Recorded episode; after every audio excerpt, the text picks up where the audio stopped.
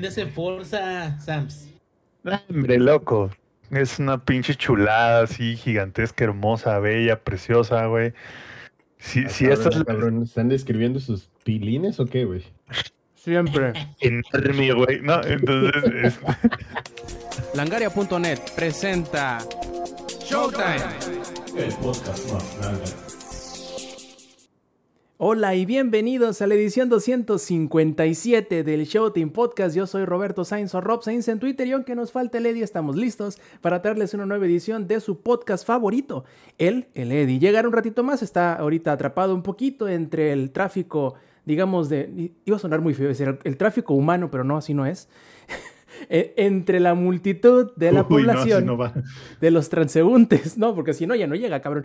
Este, que vienen en el transporte colectivo del metro de la Ciudad de México. Así que aquí lo esperamos ahorita, pero eh, y les tenemos preparados un buen programa con un montón de cosas que le vamos a platicar. Entre ellos, si llega el Eddie de Call of Duty eh, Vanguard, de Metroid Dread, de Lost Ark, de Dragon Quest Builders 2, de Forza Horizon 5, de Tales of Arise y también el ex se ha puesto a ver un poquito de Arkane la serie de League of Legends. Además tenemos unas cuantas noticias de las cuales si alcanzamos a tener tiempo de platicar, pues les diremos qué onda, como por ejemplo, por ponerles este, una pequeña muestra de lo que podremos hablarles, es del retraso del Steam Deck, del aumento del salario de los trabajadores eh, temporales por parte de Activision Blizzard, el problema que hubo con Denuvo el fin de semana, así como el retiro de, de un emote de Travis Scott.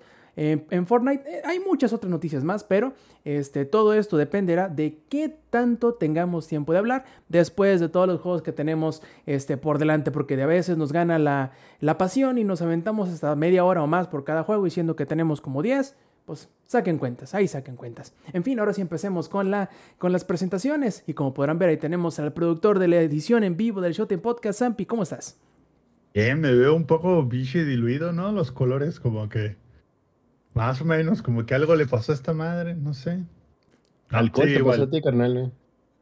Te, te falta salir al sol, viejo, es eso. Sí, güey. no, es que yo- uno que le quiere subir al, al- al- a la saturación de colores, pero ahí luego te das cuenta que no, que estás así de pálido. Este. Todo bien, güey. Ha sido una, una semana interesante, ¿no? Mucha matemática en la chamba, literal. He sacado mi calculadora científica esta semana. ¿Y, si estudiaste, güey? ¿Si sacaste 10 en Eh, matemáticas? no, la neta no. De hecho, justo estaba haciendo la, estaba haciendo Sí comentarios. estudié, sí estudié, Ah, no, yo yo saqué no, güey. 10. Yo no, sí yo reprobé. yo saqué 10 en No, matemáticas. Yo reprobé estadística y reprobé probabilidad. Los dos. Y finanzas para la economía. Los tres. Y si así nos vamos, vamos a hacer un podcast de cuántas reprobé. Pero bueno, lo importante es que aquí estamos ya. Eso es lo importante. Y como ya lo pudieron escuchar ahí, también tenemos al Twitch star del podcast, que es el ex viejo. ¿Cómo estás? Y sobre todo, felicidad. ¡Uh! ¡Felicidades! ¿Cuántos te echas? Mm. Eh, pues depende, depende, depende de cómo esté mi humor. Este, a veces es un cartón de caguamas. No, no, no, ya no. ah, Medio cartón de hablando, estaban caguamas. hablando de caguamas. Sí, ¿no? ¿De, de qué estábamos Que- hablando? Es que el Rob dijo que cuántos te echabas, mi chavo. No, pues también igual depende, ¿no? De cómo esté el humor y todo eso. Pero en mi cumpleaños, por ejemplo, me eché 18. eh, 18 Oh. enchiladas. Ah, ah, no hablamos cabrón. tampoco de comida. Una por cada año que cumplí, güey. No, pues entonces te faltaron otras 12, cabrón. Efectivamente, ya aquí llegando al tercer piso, eh, no sé, me siento raro, pero al mismo tiempo no. Entonces, ya veremos el... Este fin de semana se va a saber, güey, si ya estoy treintón o no, después de la peda que nos tomamos con el Samper. Tú, tú, tú, tú- tú subiste al tercer piso por las escaleras, nada más no querías llegar, cabrón. No, no, no, no, y no quiero, güey. No, y, y espérate, que eso del, del, del, del chavorrucazo llega como que con un poquito de delay, ¿eh? O sea, que cuando menos lo esperes, en una peda así que no tiene nada que ver, te vas a despertar puteadísimo el día siguiente y tu verga, ¿dónde se fue mi juventud? Me cuentan, digo, va- porque y yo no vas, tomo, a, ¿no? va- vas, a- vas a estar en la peda y vas a decir, ¿te pueden cerrar la ventana a la verga? Ese pinche aire Hace que frío, entra bien güey. frío. Digo, en Culiacán pero no, sí pasa, ¿verdad? frío. Pero Aquí sí está haciendo frío ya, güey. en, en- Culiacán no frío. aplica, pero aquí sí es así como, ¿le pueden cerrar la pinche ventana? Es que es frío, la verga. O, o- Oye, y si o le te das, o te das la sueño música, güey, tempranito, güey. no. Oye, ¿le puedes bajar la música? Es que no puedo conversar, cabrón. Ya, ya sabes. Le bajas ya tantito valió. la música, güey. Sí, Que salga, eh, hoy en un drinking game. No, no, no, Uy, este, no. así nomás, mejor platicamos. Un vasito de agua, ¿no? Mejor sale. Mejor jugamos maratón, dicen. No, y hablando de chaborruco, bueno, sí, bueno, ah, tenemos el ingenierillo viejo, ¿cómo estás? Ya todo es declive a partir de los 30, déjame te digo. y si tienes hijos, marchó. peor, cabrón. Pero no, no, no, bienvenido, bienvenido al tercer piso, Lex. Ya te habías tardado, güey. Te habías tardado, ¿no? Y, y aquí estábamos desde la cima del éxito, güey. Acá hace un montón de frío, cabrón. Desde acá de la cima del éxito. 14 grados, güey, centígrados. Uf, heladísimo acá, cabrón. No, pues este. Ah, muchas cabrón, gracias entonces a- cuando llegas a los 30 empieza el éxito, porque yo no veo, cabrón, ya pasaron varios A días. ver, a ver a qué pinche Seguir hora. vivo es el Qué éxito. pinche hora, güey, porque lo más frío que tengo es mi chela ahorita en la mano, cabrón. güey. Ya, ya les iba a decir, muchas gracias a todos por habernos escuchado, pero no, creo que, creo que me estaba adelantando. Como dos Este, horas, viejo. No, este, ya, ya, listo aquí, listo aquí con este, uno de los jueguillos más agradables, diagonales sorprendentes que he jugado recientemente y del cual vamos a platicar muy a gusto. Se llama sacar tu hipoteca. Ese no es un juego. Es el juego de la No, es vida, un ¿no? juego, repito, eso no es un juego. güey. No caigan, no, es un juego. Y antes de empezar con lo que hemos estado jugando, les recordamos que si quieren participar con nosotros en la grabación en vivo del Showtime Podcast, pueden hacerlo en twitch.tv diagonal langaria, donde pueden participar, por ejemplo, como Dan92 que nos dice, confirmo, de los 30 ya vas de bajada, Alex, así que aguas. Pueden hacerlo según la programación que tenemos los martes 8 y media de la noche, hora de la CDMX, donde nuevamente les repito, en twitch.tv diagonal langaria. Además, si nos están disfrutando de las versiones grabadas en audio o en video, pueden eh, seguirnos la cura en las redes sociales, contestarnos alguna pregunta o refutarnos alguna estupidez que digamos, donde pues en los enlaces que pueden encontrar en langaria.net diagonal enlaces, ahí podrán encontrar todo juntito, nuestros canales de YouTube, canales de Twitch, eh, redes sociales y todo el largo, etcétera. Así que ahí échale un ojo por si nos quieren seguir a través de la web. En fin, empecemos con lo que hemos estado jugando y el juego de la semana, obviamente, es Forza Horizon 5. Zampi, cuéntanos cómo está el desvergue. Bien, yo sí no, no pagué la edición premium, ¿no? O sea, yo sí. me- experiencia tuve que completa. Ajá, yo no pagué la experiencia completa, güey. Y ahorita estoy jugando en el Game Pass, entonces ya, yo ya, pinche, voy. Así que a mí Bueno, ya Microsoft. podemos ya- pasar con la siguiente reseña, ¿no? O sea, tu reseña ya no tiene, ya no tiene validez según el Twitter. Porque Pues- pues, juegas lo que dice Microsoft para empezar. Pues vean, salió el miércoles. No, perdón, el martes salió, ¿no? Yo trabajo, güey. Evidentemente, me levanto a las 8, termino de trabajar como a las 5 o 6 más o menos. Y hoy no he jugado, evidentemente, porque pues hoy, eh, pues, literal, terminé de trabajar, estuve con mi señora y aquí estamos, ¿no? Ya llevo 10 horas del juego. En dos perros días, básicamente. Así de bueno está. En resumen, si lo vamos, si lo vamos a resumir en una sola, en una sola oración, es el juego de carreras del año.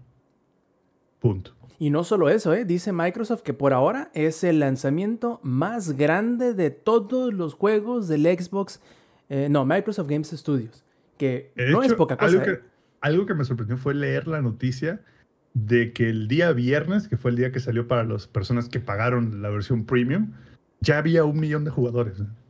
Solo el día viernes, güey.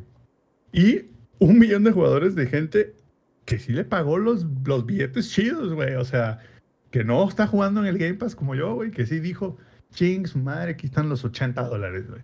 Entonces, Con la la línea de resumen. Así, ya, ta, ta, ta. El resumen es, es un gran juego, güey, es excelente. Toma, toma el, donde quedó Forza Horizon 4, hace ciertas mejoras sin salirse mucho de la fórmula. Y yo sé que hemos criticado juegos como Far Cry por hacer lo mismo, ¿no? Que es como de toma la misma fórmula y la vuelve a aplicar. La diferencia es que Far Cry ya va por el 6, Horizon es apenas la segunda vez que lo hace. Y yo, a diferencia de juegos como Far Cry, Horizon no se apoya en una historia para existir. La razón por la cual Horizon existe es, es un juego de coches para la gente que le gustan los coches, güey. Cargos, brr. Exacto, para brum, brum, brum. Es eso. Así de sencillo, güey. Y no le pone historia jalada como Need for Speed. No le pone. Pero no le, no le pone físicas así como que todas jaladas como Grid. No le pones. Es como, esto es un juego de coches para gente que le gustan los coches. Entonces, ¿qué vamos a hacer? Ok, el año pasado estábamos en Edimburgo, Inglaterra, UK. Este año vamos a irnos a México. Bien chido México, bien bonito. La neta, Pregunta, la pregunta. Sí, sí. ¿Hay juegos de, de, de coches para gente que no le gustan los coches? Claro que sí, güey. Todos los Need for Speed. Ah, a ver, esas son palabras fuertes. Todos los Need for Speed que han salido como en los últimos 5 o 6 años es para gente que no le gustan los coches, güey. O sea, el último Need for Speed que fue para gente que le gustaban los coches era el Hot Pursuit. Ya. De ahí para acá, ese de The Run, el Need for Speed Hit, y pura basura, güey. Entonces, pero Forza sí se enfoca en, güey. Tomé las cosas del 4, modifiqué ciertas cosillas como que no estaban bien en el 4, las modifiqué en el 5. ¿Y qué creen? Ahora sí vamos a hacer un Forza Horizon para la nueva generación. Y la neta es que se ve increíble, güey. Se ve perrísimo, güey. Eh, no sé por qué hay- había gente que le, vale, que le gusta mucho el Play 5 que decía que tenía un downgrade gráfico. Ah, híjole, manitos. Si sí, si sí lo tiene, pues no me imagino cómo se veía la versión sin downgrade, güey. Porque se ve perrísimo, güey. Obviamente yo lo estoy jugando en mi compu, en ultra, todo en ultra. No lo estoy jugando en 4K porque no tengo monitor 4K, pero aún así se ve increíble, güey. Increíble. Aparte el juego es muy estable. Todavía no he tenido como que ningún crash, ningún bug, por así decirlo. Es que envidia, güey. Ya, de Yo la buena. ser estable como el Forza Horizon. este, y no, o sea, la verdad es que es un gran juego, güey. O sea, creo que Microsoft le atinó a todo lo que tenía que atinarle y presionó todos los botones que tenía que presionarle. Se ve increíble, güey. La música es muy buena, el sonido de los coches está increíble y de hecho están usando ray tracing para el sonido de los coches, cabrón. Entonces, cuando pasas por los túneles, se escucha como la reverberación de que vas en el túnel. Cuando estás en el desierto, se escucha como que más plano el sonido del coche. Cuando estás en una ciudad, se escucha como rebota el sonido. La neta, echaron un chingo de ganas. Una de las cosas que a mí más me encabronaba del Forza Horizon 4, que aquí ya lo, re- ya lo cambiaron, es que si querías cambiar de coche, tenías que ir al festival, entrar al festival y cambiar de coche. Y aquí es como de quiero cambiar de coche, claro, no te preocupes, ¡pum! Te lo cambian en avientan, donde ¿no? Te la avientan, güey, y se tarda, al menos en mi compu, 10 segundos, güey, entre que le picas y ya sale, ya cargó y está el nuevo coche. Eso está increíble, güey. Me imagino que en el Series X va a ser exactamente lo mismo, si no es que hasta más rápido por el tema de velocity. Perdón, ¿ibas a decir algo, Robs? Al, al rato te lo, te lo, te lo confirmo. Claro, No, lo, que, el- lo que te iba a comentar, que lo único que le hace falta en ese sentido y justo en el punto que estás marcando, es que no necesitaras salirte de la carrera para cambiar de carro. Porque yo eh, Mm. me equivoqué, porque vaya, por pendejo dije, ah, voy a jugar con este carro. Agarré un Porsche y me quise jugar una- un rally. Obviamente no pasé no. de la línea de, de- de arranque. No, claro no, está, no. Y de este dije, ah, cómo soy pendejo. Ahora bueno, lo bueno es que puedo que cambiar de carro. Nel. Tienes que cancelar, así es, Sí. tienes que cancelar, Y darte por vencido eso- y devolverte. Eso viene también desde el Forza Horizon 4. Por alguna razón, no, como que se les fue cambiar ese pequeño detalle, ese quality of life improvement. Y, no, creo que sea no creo que sea difícil de, de- de- No. de corregir. Y otra cosa que va junto con pegado, porque cuando te, te sales de un evento, te aviento como medio kilómetro lejos de donde estabas. Y yo, "¿Por- ¿por qué Sí. te sacan tan lejos? Te pónganse donde estaba el pinche Según evento. yo, según yo, te avienta donde terminó el evento. Según yo, me he dado cuenta, sobre todo los que son de punto a punto, te avienta donde terminó el evento. Los que son circuitos, te avienta donde estaba la meta en el evento. Ya, Está, está- por, por ahí va, Entonces, dependiendo del tipo de evento donde te avientan. Entonces, la verdad es un gran juego, güey. Y aparte, la representación de México está bastante buena, güey. Déjame decirte que TikTok ya está lleno de videos en donde encuentran los rotoplas, en donde escuchan, en donde encuentran las antenas de BTV, en donde encuentran las casas con las paredes que todavía no. Güey, lo no- de las que- paredes está increíble. Que todavía se le lo salen los verga. tubos naranjas, güey. Entonces, Güey, no, cuando vi ese de las paredes dije, no, güey, tienen que estar mamando. Esto es un mod, güey. no, y güey. no, es 100% real, no fake. Y Vi aparte, uno de la mesa de corona con sillas de plástico, dice la 9.2, güey. Nah, increíble, güey. Tengo que descargarlo ya. ¿sabes Yo que tengo el más? pobre pass, lo voy a bajar. Aparte, ¿sabes qué es lo más padre, Lex? Que como tiene un chingo de comunidad del juego, tú puedes ir, comprar la Ford Transit, güey, y bajar la pintura de Sabritas, güey, de Coca-Cola. Este, puedes agarrar la camioneta y bajar el, el skin de la Policía Federal, güey. O sea, tiene un chingo de comunidad del juego, güey. Y, y obvio, con un millón de jugadores el primer día, no quiero saber. O sea, ahorita el juego ha de tener fácil unos 8 o 10 millones de jugadores. Cagado de risa, güey. Entonces, la neta, o sea, la comunidad es muy buena. Y de incluso Forza Horizon 4, hasta antes que saliera el 5, todavía seguía muy activa la comunidad. Ese es un juego que neta la gente se queda y se queda un ratote. Sobre todo porque todavía no le entro al online. De hecho, el online yo siempre lo dejo hasta el final. Pero el online de Forza Horizon es otra, como otra campaña independiente a la historia, güey. Creo que tienes eventos arcades, tienes tus, el equivalente, por así decirlo, a tus Season Pass, ¿no? Solo que aquí se llaman Horizon Festival Playlist. De hecho, ya la, este, eh, hoy empezaba la, como que la Season 1. No, no cuesta, de hecho, no tienes que pagar. Y lo que hacen es que te avientan como una serie de eventos. Y muy inteligente Microsoft es como de la mitad del, del Playlist Festival es single player y la otra mitad es multiplayer. Para que es como de, ¿quieres, quieres obtener todos los resultados, digo, todas las recompensas del, del playlist? Vete al, al online, ¿no? Y está padre. Creo que tú también ya lo, ya lo jugaste un ratito, ¿no, Rob? Sí, ¿qué será? Como una hora, hora y media. Ponle tú un promedio de dos horas, porque sí. Y es lo que te decía, yo ignoraba todo lo que decía el güey del Ramiro y todo lo que decían los demás NPCs, porque yo qué hice, me puse los audífonos y me puse a escuchar podcast en lo que me ponía a derrapar como pendejo en el evento de rally con un, con un Porsche, pero bueno, así se dan las cosas, ¿no? Cuando uno es menso, este, no la... no, no tiene otra sino andarla cagando, pero, pero, muy a pesar de todo eso, la verdad es que está muy bien el juego, me sorprendió mucho porque... No sé, Sampi, tú, tú me sabrás decir o tú, lo que me da curiosidad es preguntarte, ¿con qué cámara juegas? Porque yo, ahí me gusta ponerme en la del cockpit, view. Ahí pero, pero a rato se me hace como que pierdes mucha visibilidad, sobre todo porque como son pistas que tienen mucha variación este, vertical, eh, pierdes, o sea, brincas y no sabes si vas a dar vuelta para la izquierda o para la derecha, no sabes si inmediatamente tienes que frenar, cosas así. Entonces, aunque me gusta la vista de cockpit, cockpit view, creo que tiene ciertas desventajas. A lo mejor haya eventos en donde sea un tanto menos variable la altura de la pista y puede que sí sea más disfrutable de esa forma. De hecho, ahí te va dos cosas. Una, no lo juego con volante, lo juego con el control. Y dos, siempre con la vista en tercera persona. Porque no es, o sea, a pesar de que sí tiene los settings y sí puedes poner el cockpit view y sí puedes jugarlo con el volante, es un juego que está diseñado para disfrutarse en la vista en tercera persona. Y lo disfrutas más por todo el nivel de detalle que le ponen al coche, todo el nivel de detalle que le ponen a la pista, los sonidos de los otros coches, etcétera, etcétera. Y lo juego con control porque la verdad es que no es un juego lo suficientemente hardcore para que requiera el volante. O sea, el volante es más para Forza Motorsport, donde tienes pistas definidas, por así decirlo, y tú ya sabes cuáles van a ser las curvas. Aquí, güey, o sea, la pista puede ser la que sea, entonces cambia muchísimo las pistas y es muy difícil que te aprendas un circuito, porque al final del día tú vas así de que lo mismo va para allá y para acá, y al final del día con el volante, a eso se refiere, pues el volante es donde le sacas tiempo, es porque ya te aprendes la pista, porque ya te aprendes dónde frenar y demás. Forza Horizon no es ese juego, ese es Forza Motorsport, pero a tu punto, yo te recomiendo jugarlo con la vista en tercera persona. Es increíble, güey, porque tiene un chingo de detalle los coches.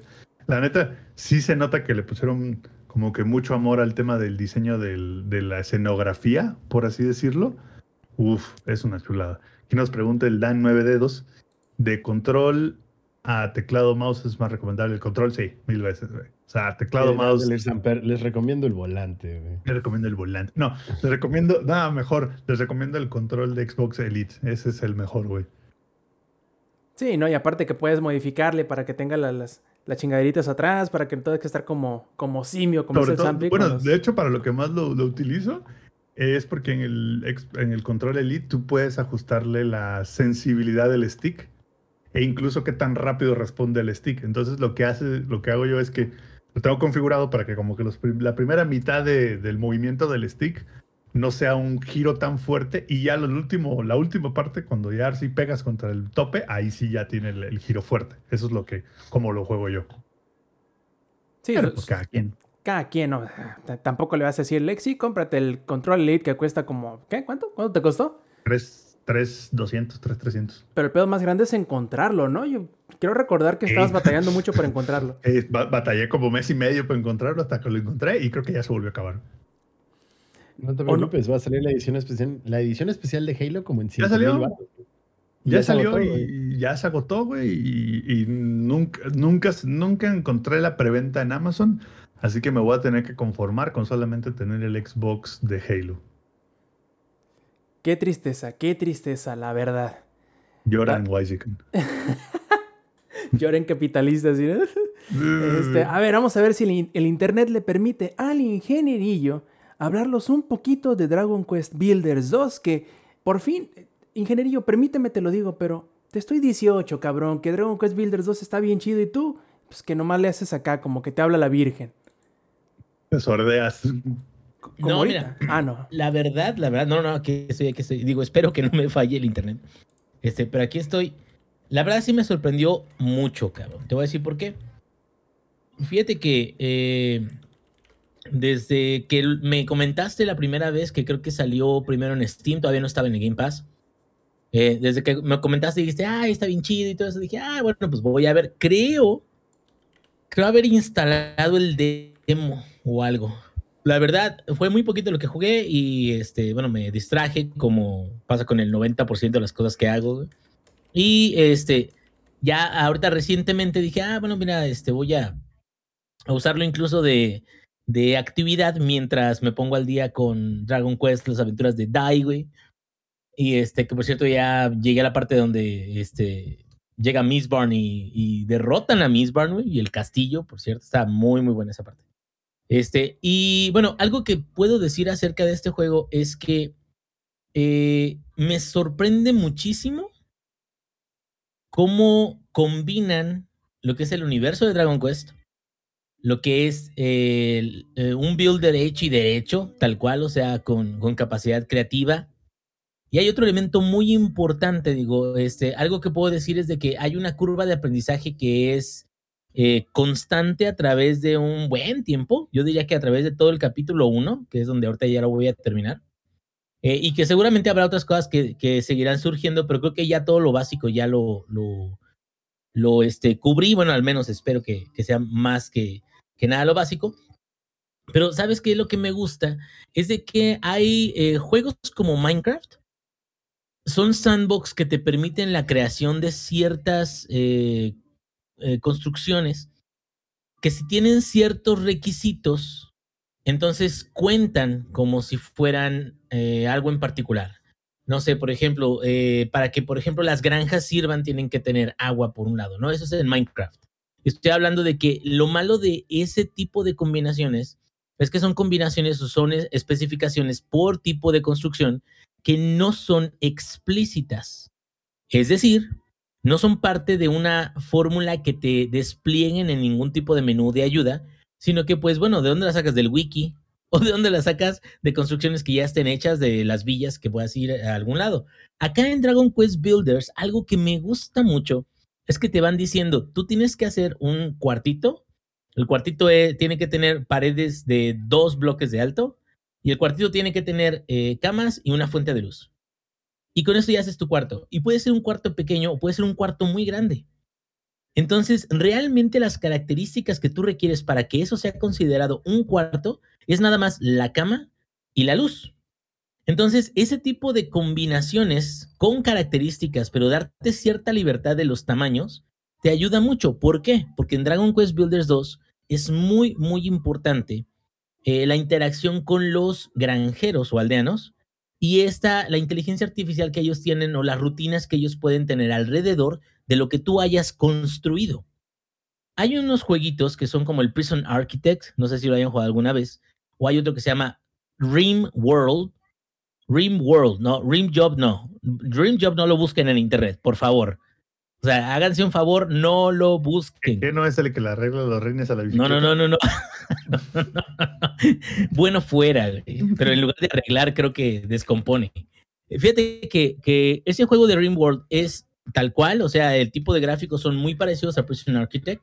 Y es la primera vez que yo vi donde había este tipo de definiciones de un cuarto para, este, no sé, como Prison Architect. Sea, si tú tienes un cuarto de 2x3 y le pones una cama y le pones un mingitorio, tal cual, o sea, ya tienes una habitación que uno de los NPCs va a poder utilizar.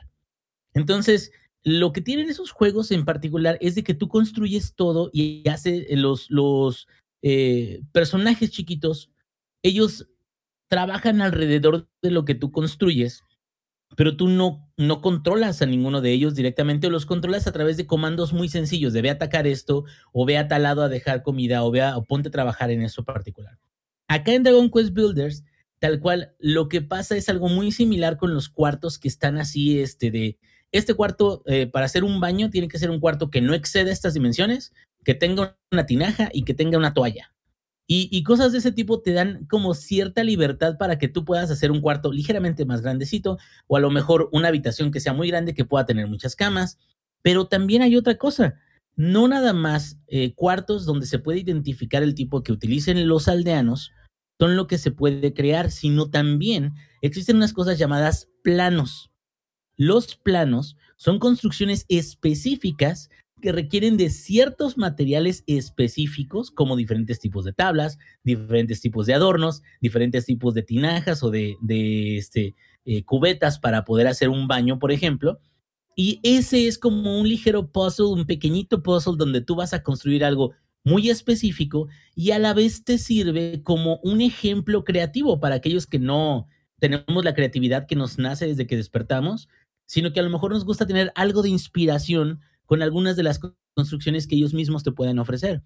Entonces, lo que se me hace muy chido es que te está dando todas las opciones. Puedes construir lo que se te dé tu gana en base a, los este, materiales que tú consigas.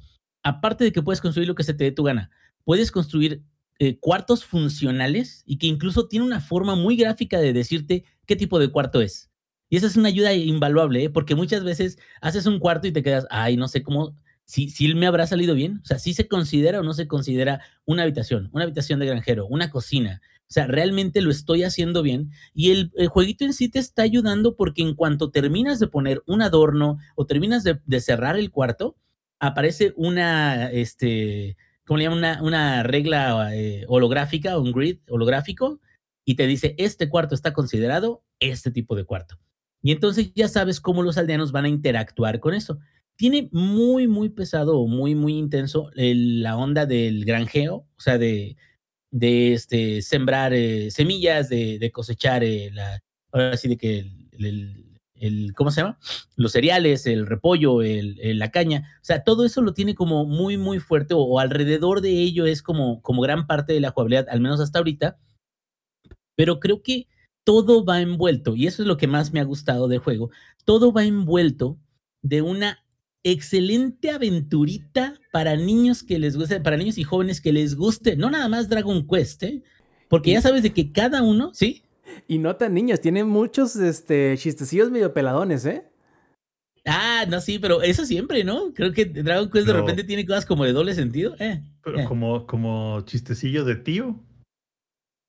No, ¿qué crees? El, el doblaje, eh, bueno, el, el, la traducción en sí está al español latino, al menos la que me tocó a mí, y algunos, algunos les ponen algún doblaje como acento costeño, cosas así, pero realmente es, es un español neutro, no es este de Castilla, de joder, y la chica.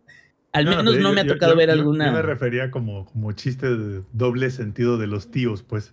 No, ah, es, que... es, más como, como humor de la escuelita, así de que plebe lo, lo, lo veías sí. y te reías, pero ahora como adulto lo ves a ver y dices, verga, poco esto lo veía de pequeño. Así. Sí, sí. Haz sí, de cuenta. Sí, sí, o sea. Dices, ah, maestro Miyagi sobre manchado, todo güey. cosas medias picosonas. sí, o sea. Esta, sí, sí, sí, sí. O sea, ándale. ¿Cuál es la que más me va a gustar? Y dice el personaje, esta. Y tú así de, ah, cabrón. Y los niños no lo entienden. Pero uno se queda, uh, esta, y saca un, dice esta y enseña una berenjena, güey. Sí, ándale. Baraja, la baraja. Pero bueno. Lleno de rimjobs el juego. Lo, que comentaba era que eh, la historia está muy sencilla, muy tranquila, la aventurita. Fíjate que, de hecho, creo que si en algún momento eh, Minecraft tuviera algún tipo de campaña de aventura, este sería un excelente inicio un excelente punto de referencia. Minecraft no tiene campaña de aventura y sin embargo tiene el dragón del Ender, que se supone que es el último jefe y que para llegar ahí, es toda tu aventura, ¿no? O sea, tú decides cómo se da, cómo no se da, o sea, cómo te vas preparando, qué consigues, qué tanto exploras. Pero acá son muy, muy, muy puntuales con las cosas que puedes ir haciendo y cada una de las misiones te va ayudando porque también te van enseñando cómo hacer los, los cuartos. Te van enseñando cómo hacer jugabilidad, cómo defenderte de los enemigos. Te van dando más recetas. Cada una de las cosas buenas que tú haces por tus aldeanos hacen que los aldeanos generen corazoncitos, que son como likes, haz de cuenta. Entonces tú vas reuniendo todos estos likes, y este, cuando reúnes suficiente cantidad de likes, tú lo que puedes hacer es vas a una campana de cada una de las villas, le pegas esta campana y esta campana hace que suba de nivel la aldea. Entonces, cuando sube de nivel la aldea, no nada más te da recetas nuevas para que puedas construir más cosas, sino también hace que tus aldeanos tengan habilidades adicionales de interacción en tu misma aldea. Entonces, en la aldea nivel 1, los aldeanos a lo mejor te ayudaban a regar las, las granjas. En la aldea nivel 3, a lo mejor ellos ya pueden sembrar las semillas y se las dejas en un, en un cofre cerca de donde está la granja. E, entonces, si te fijas, es como que incluso subiendo de nivel a la aldea, se puede subir la complejidad de qué tanto quieres que se automatice todo con la ayuda de tus aldeanos. Entonces, si te fijas, todo lo que estoy mencionando ahorita, la verdad es algo muy, muy interesante porque builders ya no ha habido muchos recientemente y me refiero, por ejemplo, tenemos, no sé, este Stardew Valley, que es un rey eh, en, en, lo que es survival builders, pero no es tanto builders. Stardew Valley es más como de granja tal cual, de reunir recursos, decide irte de aventura, pero Stardew Valley no es de tú puedes construir lo que a ti se te dé la gana.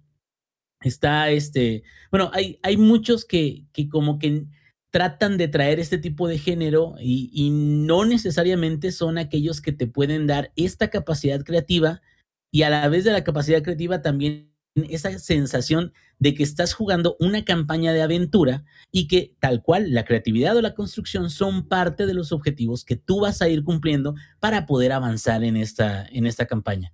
Yo la neta, ahorita, aparte de que está en el Game Pass y Microsoft no nos patrocina, ya patrocínanos Microsoft, la verdad, a mí me sorprende mucho eh, los personajes de este con diseño de Toriyama están hermosos como en eh, Dragon Quest 11. O sea, todo está súper, súper bien detallado. La musiquita es tal cual, o sea, la de Dragon Quest muy bonita, muy buena. Eh, a lo mejor lo que peca un poquito es de que con, con tantas cosas que hacer en la campaña y las submisiones y tantas cosas de aprendizaje y todo eso, pues a lo mejor te puedes sentir como que necesitas dedicarle un buen rato para avanzarle un, un, tramo considerable, ¿no? Pero este, o sea, no creo que sea un jueguito que te puedas meter y sentir que avanzas en la campaña, a menos que le dediques algo, o te puedes meter a lo mejor un ratito nada más, pero a lo mejor sería construir algo que independientemente de que te avance en la campaña, no, a lo mejor puedes, este, no sé, o sea, relajarte un poquito, porque la verdad eso sí es muy amigable, aunque de vez en cuando te caen enemigos en la base, no es nada de qué preocuparse, la verdad. Entonces, esa ha sido hasta ahorita mi experiencia y la verdad sí me ha sorprendido y hasta me están dando ganas de ver si lo termino, que digo, eso pasa uno cada 10 juegos, pero este, creo que ese es lo suficientemente relajante, bueno, y este, y pues me está interesando qué más cosas podríamos hacer porque creo que hay varios capítulos y apenas voy en el primero. ¿Qué tantos habrá capítulos ingenierillo que todo el capítulo 1 te lo regalan en el demo? O sea, fácil puedes meterle como 20 horas al primer capítulo, si no es que más. Eh, la, verdad, a mí lo que mucho me sorprende de Dragon Quest Builders, al igual que prácticamente todos los spin-offs de Dragon Quest, primero, eh, la calidad que tiene. Eh, porque no es un juego que hayan hecho nada más al bravazo, pues, ah, de que vamos a intentar capitalizar sobre el fenómeno de los juegos de, crafting, ¿no? Como Minecraft. Y vamos a poner simplemente un skin de Dragon Quest. No. Dragon Quest Builders es más que eso, es tal cual, es un Dragon Quest, pero que curiosamente la mecánica de juego es un Builders, no, no es simplemente un reskin. Tiene todo el encanto, tiene toda la, eh, todo el apartado gráfico, todo el apartado sonoro, todo este, cómo manejan la historia, el humor, la cantidad de texto que tiene es una cosa impresionante porque eh, vamos a suponer que te ponen, que, lo primero que te piden ¿no? es que vas a, vas a poder plantar ahorita repollos, porque va a ser tu primer, este, tu primer eh, hortaliza que vas a poder sembrar. Ok, eh, tienes que poner por aquí, te empiezan a te empiezan a armar la historia y te meten todos estos elementos para que poco a poco, primero te vayas acostumbrando a los controles del juego, a lo que puedes ir haciendo, porque obviamente con tantas cosas que puedes hacer y deshacer, poner y quitar, si simplemente te dicen, hazlo a tu propio ritmo. Probablemente te vayas a sentir un poquito abrumado ante la cantidad de cosas que puedes hacer. Pero la forma en cómo gradualmente te van poniendo eh, los, distintos tipos de frutos, los distintos tipos de, este, de cereales que puedes eh, cultivar, de habitaciones. Sí, o sea. De habitaciones, o sea, habitaciones camas, eh, este, tal cual, baños, eh, un baño, pero, o sea, tal cual, baño, baño, no, no, este, eh, restroom, el, el, el, manejo de agua, porque también vas adquiriendo herramientas para manejar agua, eh, la siembra de caña, que tiene que ser bajo agua también. O sea, un montón de cositas que te van agregando que, como dices tú, o sea, si, si vas aprendiendo a través de todas esas primeras 20 horas, cabrón, y, y y, y sí, la neta es un producto de mucha calidad y algo que sí es una diferencia, más o menos, este, bueno, que, que vale la pena mencionarse con otros Dragon Quest, es de que aquí el combate no es por turnos. Pero me quedo, qué bueno que no es por turnos, porque si lo fuera y hubiera un RPG o sea, pesado detrás de, del combate, la verdad es que a lo mejor sería el doble de tiempo lo que tendrías que, que hacer para avanzar porque en el RPG, tal cual Dragon Quest, gran parte de los combates, eh, digo, al inicio igual no tanto, pero más adelante depende del tipo de habilidades que tengas, cómo te recuperas, los diferentes personajes que tienes en tu party, en tu grupo y todo eso. E incluso me parece ser, digo, corrígeme si me equivoco, Rob, pero Dragon Quest 11, y no sé si nada, sea el único, sean todos igual, termina la campaña y de todas formas todavía sigues jugando unas, no sé, 30, 40 horas, dependiendo de tu velocidad, en llegar hasta el je verdadero jefe final, porque en eso se, se, se enfoca, pues, que es en los combates de turno y en las aventuras de ese tipo. Acá como que te quedan, te damos combate, pero un combate lo suficientemente sencillo como para que sea divertido, pero que no te abrume con todas las demás cosas que tienes que hacer, ¿no?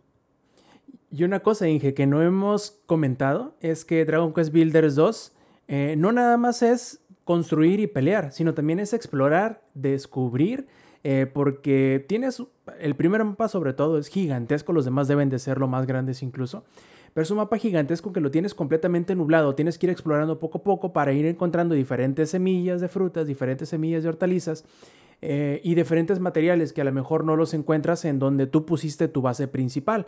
Eh, esto además, que no sé si te has topado con ellos, me imagino que sí, los acertijos que te ponen parte de una construcción y tú tienes que completarla ah, con sí. la seña que te dan al principio y te dan una mini medalla que vas a poder utilizar después eh, para comprar o desbloquear cosas. Siempre en los Dragon Quest las mini medallas se necesitan o se utilizan en alguna tienda especial que te vende objetos muy, este, iba a decir especial, ¿no? Pero sí, muy, muy raros. Están, están interesantes, fíjate. Uno de ellos, que me acuerdo para describirles, la, la diferencia de los rompecabezas de los planos es que los planos te dicen exactamente qué construir. Ahí el reto es conseguir los materiales exactos para poder construir algo. Y sin embargo, no es tan complicado. ¿Por qué? Porque cuando tú vas a tu mesa de construcción, siempre te marca si algo que vas a construir es parte de un quest o es parte de un plano. Y esto está súper chidísimo porque, digo, tal cual, o sea, es, es un hint visual o un, tip visual de cómo, cómo ayudarte a ti a que no sea tan complicado si, por ejemplo, hay 10, 15 materiales diferentes para construir un plano, ya te aparecen en la mesa de construcción, oye, este que está aquí para construir se puede utilizar en el plano. Y entonces ya depende de ti ver este, eh, cómo manejar eso. Pero el puzzle ese o el acertijo, que a mí me tocó que me gustó mucho, es eh, desbloqueas este, un camino de agua, pero ese camino de agua que desbloqueas, tienes que llevarlo a una pileta o a un pocito eh, a que caiga el agua por ahí. El problema es que el agua, tanto en este juego como en Minecraft y en, todos, en, en muchos otros, solamente puede recorrer cierta cantidad de bloques horizontales cuando se desplaza. Entonces, lo que tú tienes que hacer es construirle tal cual una canaletita con material que te encuentres por un lado, para que cuando ya llegue a su último bloque donde se puede desplazar, la dejes que caiga de nuevo para que pueda tener otros 7, 8 bloques de desplazamiento horizontal para que caiga de nuevo, para poder llevarla hasta la pileta que tú necesitas. Entonces, ese acertijo me gustó bastante porque tal cual no es tan sencillo como simplemente, ay, nada más hago una cerca y ya de aquí la, el agua se va a ir directamente para, para donde necesito. No, o sea, tal cual incluso me tardé un poquito más en ese, pero sí terminas con una cierta satisfacción por haber logrado es, hay otros que son muy sencillos también, hay otros que no necesitan de mucho pensarle, pero ese en particular me gustó bastante y sí, o sea, es una actividad más de las que puedes hacer en el juego. Y bueno, o sea, nomás para acabar, creo que nos gustó bastante a los dos Dragon Quest Builders 2 y sobre todo tú, ingenierillo, que eres nuestro especialista, este residente tanto en juegos survival como juegos de crafting, yo creo que pasa bastante fácil y con bastante eh, holgura la, prueba, ¿no? O, la, o qué, ¿cómo decirlo? El, el... Sí, with flying colors, la neta, digo, ¿sabes por qué? Porque sí creo que hay muchos clones hay muchos juegos que, tratan de acercarse a o que tratan de meter un género distinto para echarte la mano. Ah, ¿Se acuerdan de Atomic Crops? Que fue uno que, hace tiempo reseñamos, que ese es más de acción, pero también vas construyendo cosas en tu granja o también vas sacando este, eh, cosecha y todo eso. Pero no, o sea, este te da esa sensación de avance, de aventura que muchos no tienen y sin la urgencia de que sea ahorita todo, todo ya. Es más, antes de las peleas decisivas de la campaña, te da la opción de que tú te prepares mejor. Y eso siento que también hasta te da la oportunidad. O sea, creo que es muy amigable. Es muy accesible. Y creo que si le dedican el tiempo que, este, se merece este juego, es algo que es muy bonito, relajante, con aventura, es algo que vale la pena. Entonces, si no tienen nada que jugar, ese está bastante bueno, les va a dar mucho tiempo, muchas horas, dependiendo de qué tanto se tarden construyendo o explorando, pero muy, muy este, recomendado de mi parte, de esta parte mía, de mi corazón. Yo se los recomiendo de esta. Andas muy, muy impertinente, ingenierillo, pero acá nos preguntan en el chat, nos pregunta Villana Brew, que si en una escala de muy jugable o poco jugable, más o menos dónde lo posicionas el Dragon Quest Builders 2. De jugable si te refieres a que alguien le entienda o que alguien se divierta con él, yo creo un 9, 10, realmente depende si te gustan este tipo de juegos. Si te gusta Minecraft, si te gusta Stardew Valley, si te gustan este tipo de juegos que son de, de building, de, ir armando, este, no sé, Prison Architect, Dream, World, todos esos, si te gustan ese tipo de juegos, no, o sea, si es 9 o 10 porque el gameplay está sencillo, pero te da la libertad y la complejidad. Es que creo que ese es el secreto, Rob. Tiene complejidad suficiente si se la quieres dar. Y creo que cuando hay juegos que son extremadamente sencillos, pero no se desarrollan tanto, o no tienen suficientes recetas, o son, eh, no te dan esa satisfacción de decir, oye, realmente construí algo muy bonito y que aparte deja de eso, que es funcional.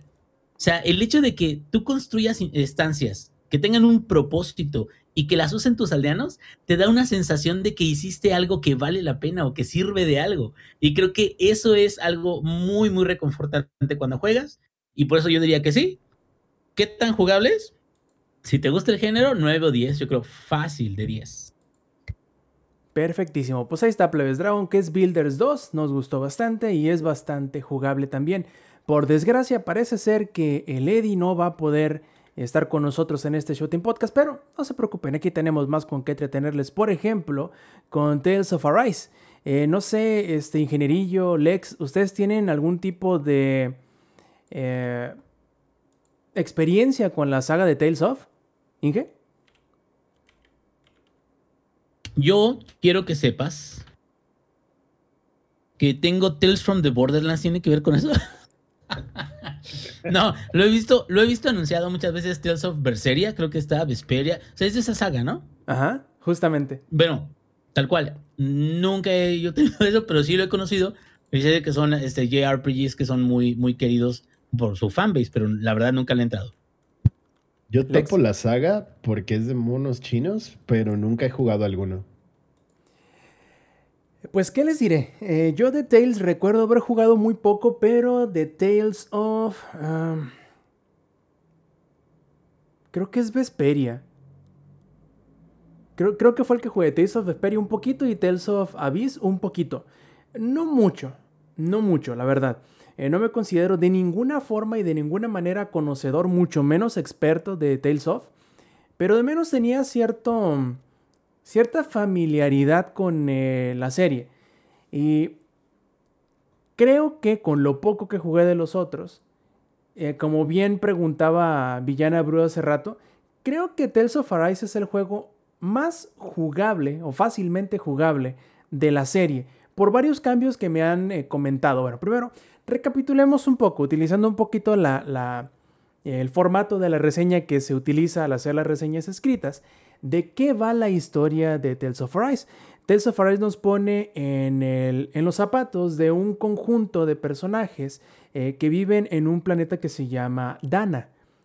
Hace 300 años, o 300 años antes de que empiece la historia del juego, el planeta de Rena, que es un planeta este, vecino a Dana, eh, invade a, Dana y los conquista en pocas palabras con tecnología superior. Obviamente, imagínate si vienen de otro planeta a invadirte y tú nada más tienes espadas y escudos y arcos, pues obviamente que te van a pegar la putiza de tu vida y eso es lo que hacen.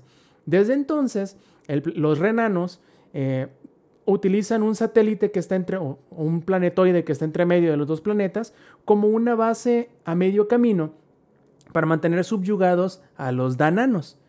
Y ponen un sistema de castas o un sistema mejor dicho, ponen como un concurso en donde designan cinco olores renanos para bajar a Dana, administrar los asentamientos que están en el planeta y recoger la energía mágica, entre comillas, o vital de los, de los, eh, de los habitantes del planeta y dependiendo de quién junte más, lo convierten en el rey, en el soberano. Bueno, tú empiezas la historia como un desconocido que lo conocen únicamente como el máscara de hierro porque tiene la cara cubierta con un casco y que no tiene memoria, pero curiosamente tampoco siente dolor. O sea, se puede pegar una madriza y no siente nada. De hecho, la gente que está alrededor de él le tiene que decir cuando sufre alguna herida o tiene alguna quemadura, porque él al no sentir dolor no se da cuenta de esas lesiones. Y a partir de ahí empiezas a ver cómo se empieza a dar la lucha de los eh, dananos en contra de los renanos, porque obviamente los tienen subyugados y esclavizados de diferentes formas. Eh, por ejemplo, en la primer, el primer país donde empiezas, los tienen eh, esclavizados de la, de la, manera más em, clásica de, la palabra, de la definición. O sea, la, la manera española. Prácticamente, simplemente los tienen trabajando en una mina, sacando este, eh, minando, pero en realidad lo que minan no es lo importante, porque como ya les dije, lo importante es la energía vital del, que utilizan, por decirlo así, eh, la población. Ellos pican piedra, pues la piedra lo tiran. La piedra no es lo importante, lo importante es la energía que ellos utilizan para, para hacer el trabajo y eso es lo que junta este, el regente de ese país. Cada país, que son cinco, tiene una forma diferente de mantener esclavizados o no permitirles ser libres a la población que, vive en ese país. Eh, hay otros en donde... De, pura, casualidad, exacto, uno de esos países está esclavizado con el fútbol. No, necesariamente porque no, existe el fútbol, pero... Ninguno, ninguno, le, ninguno le va a América al Dan Danmérica, ¿no? Imagínate, con esas, con, con, esas eh, condiciones en las que están viviendo, no tienen ni deportes, bueno, al menos en todo lo que exploras en el juego, no hay ningún deporte o ningún tipo de, de pasatiempo que no sea la pesca.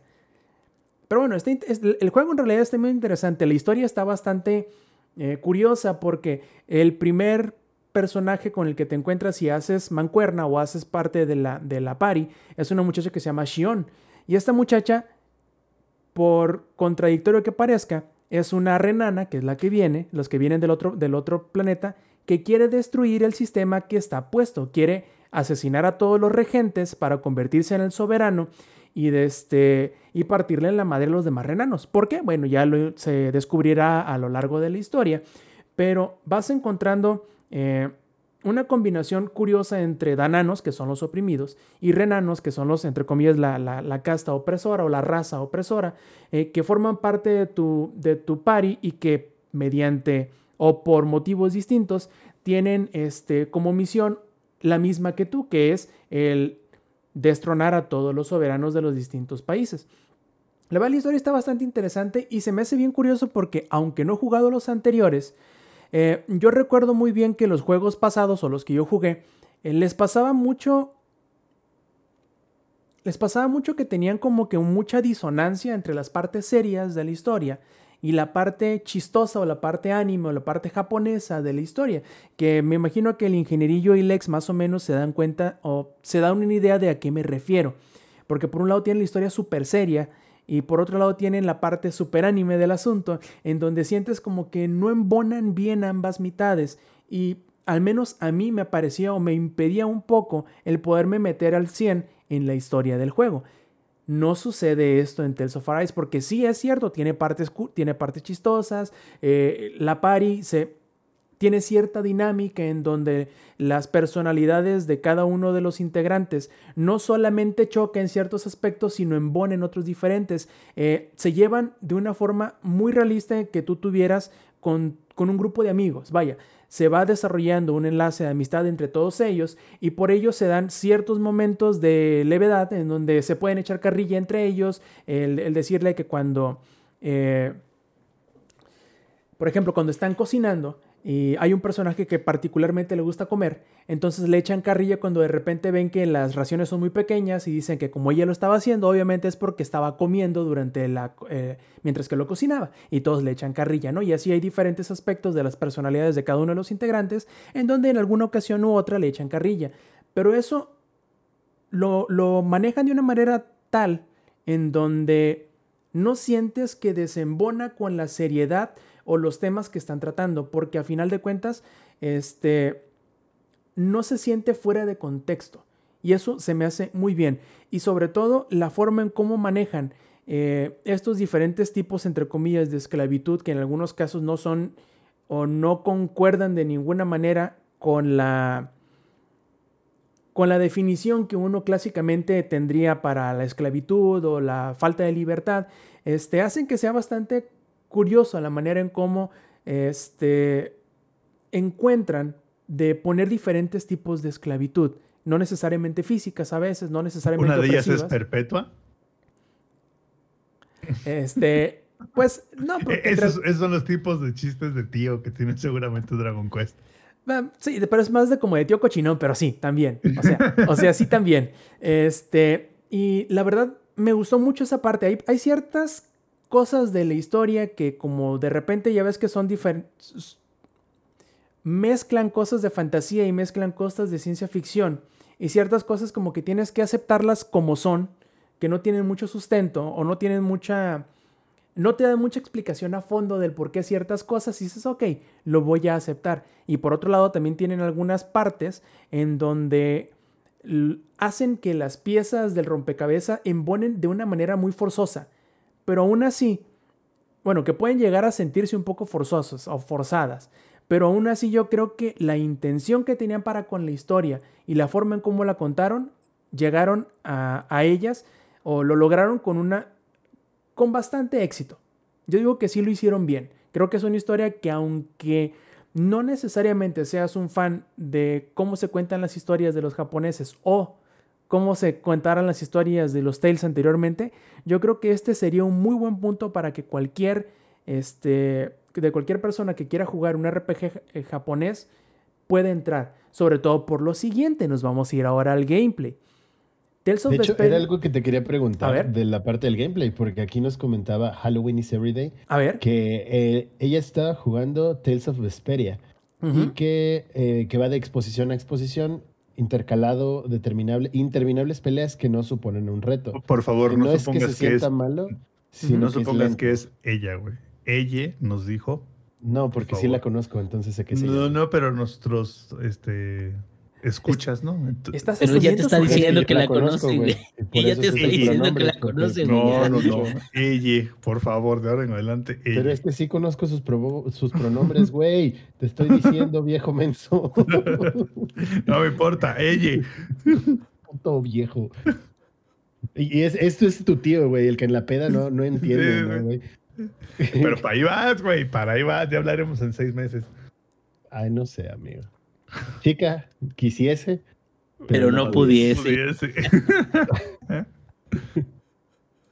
pero bueno, entonces respecto a eso que nos comentaba ella, en específico, que cambia con Arise. En específico de la pregunta, Tales of Arise no se me hizo en ningún momento difícil. No porque sea precisamente un jugador excepcional, no porque sea muy bueno, ni, ni nada por el estilo, ni porque me las dé del, del todas mías.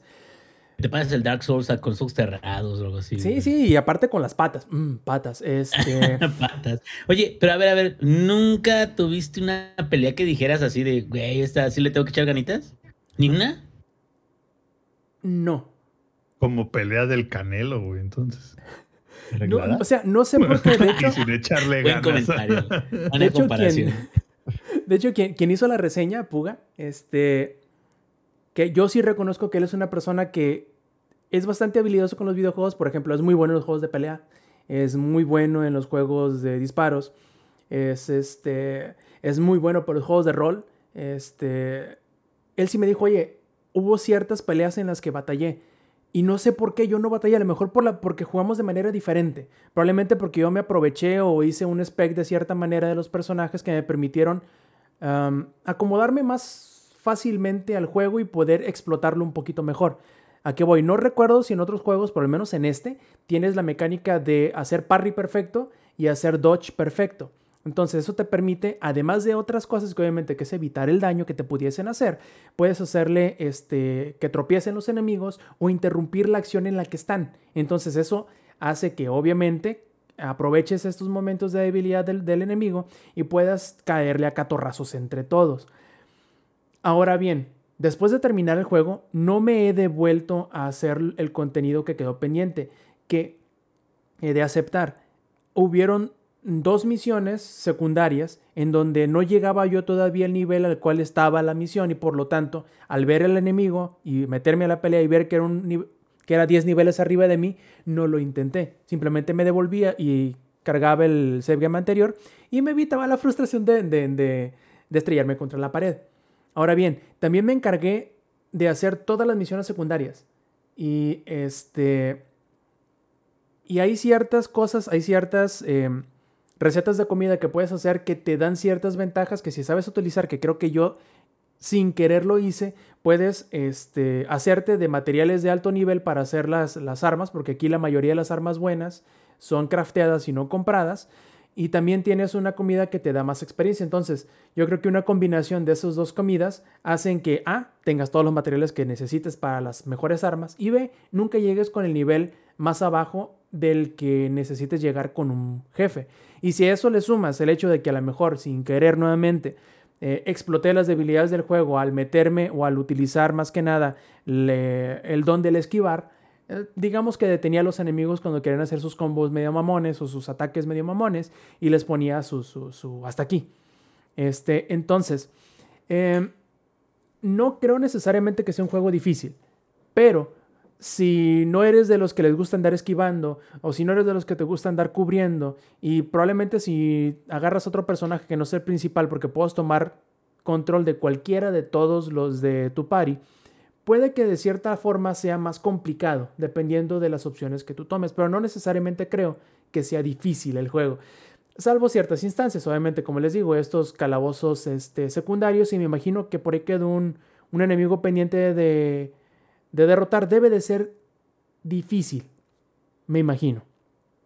Ahora, volviéndonos al gameplay tal cual.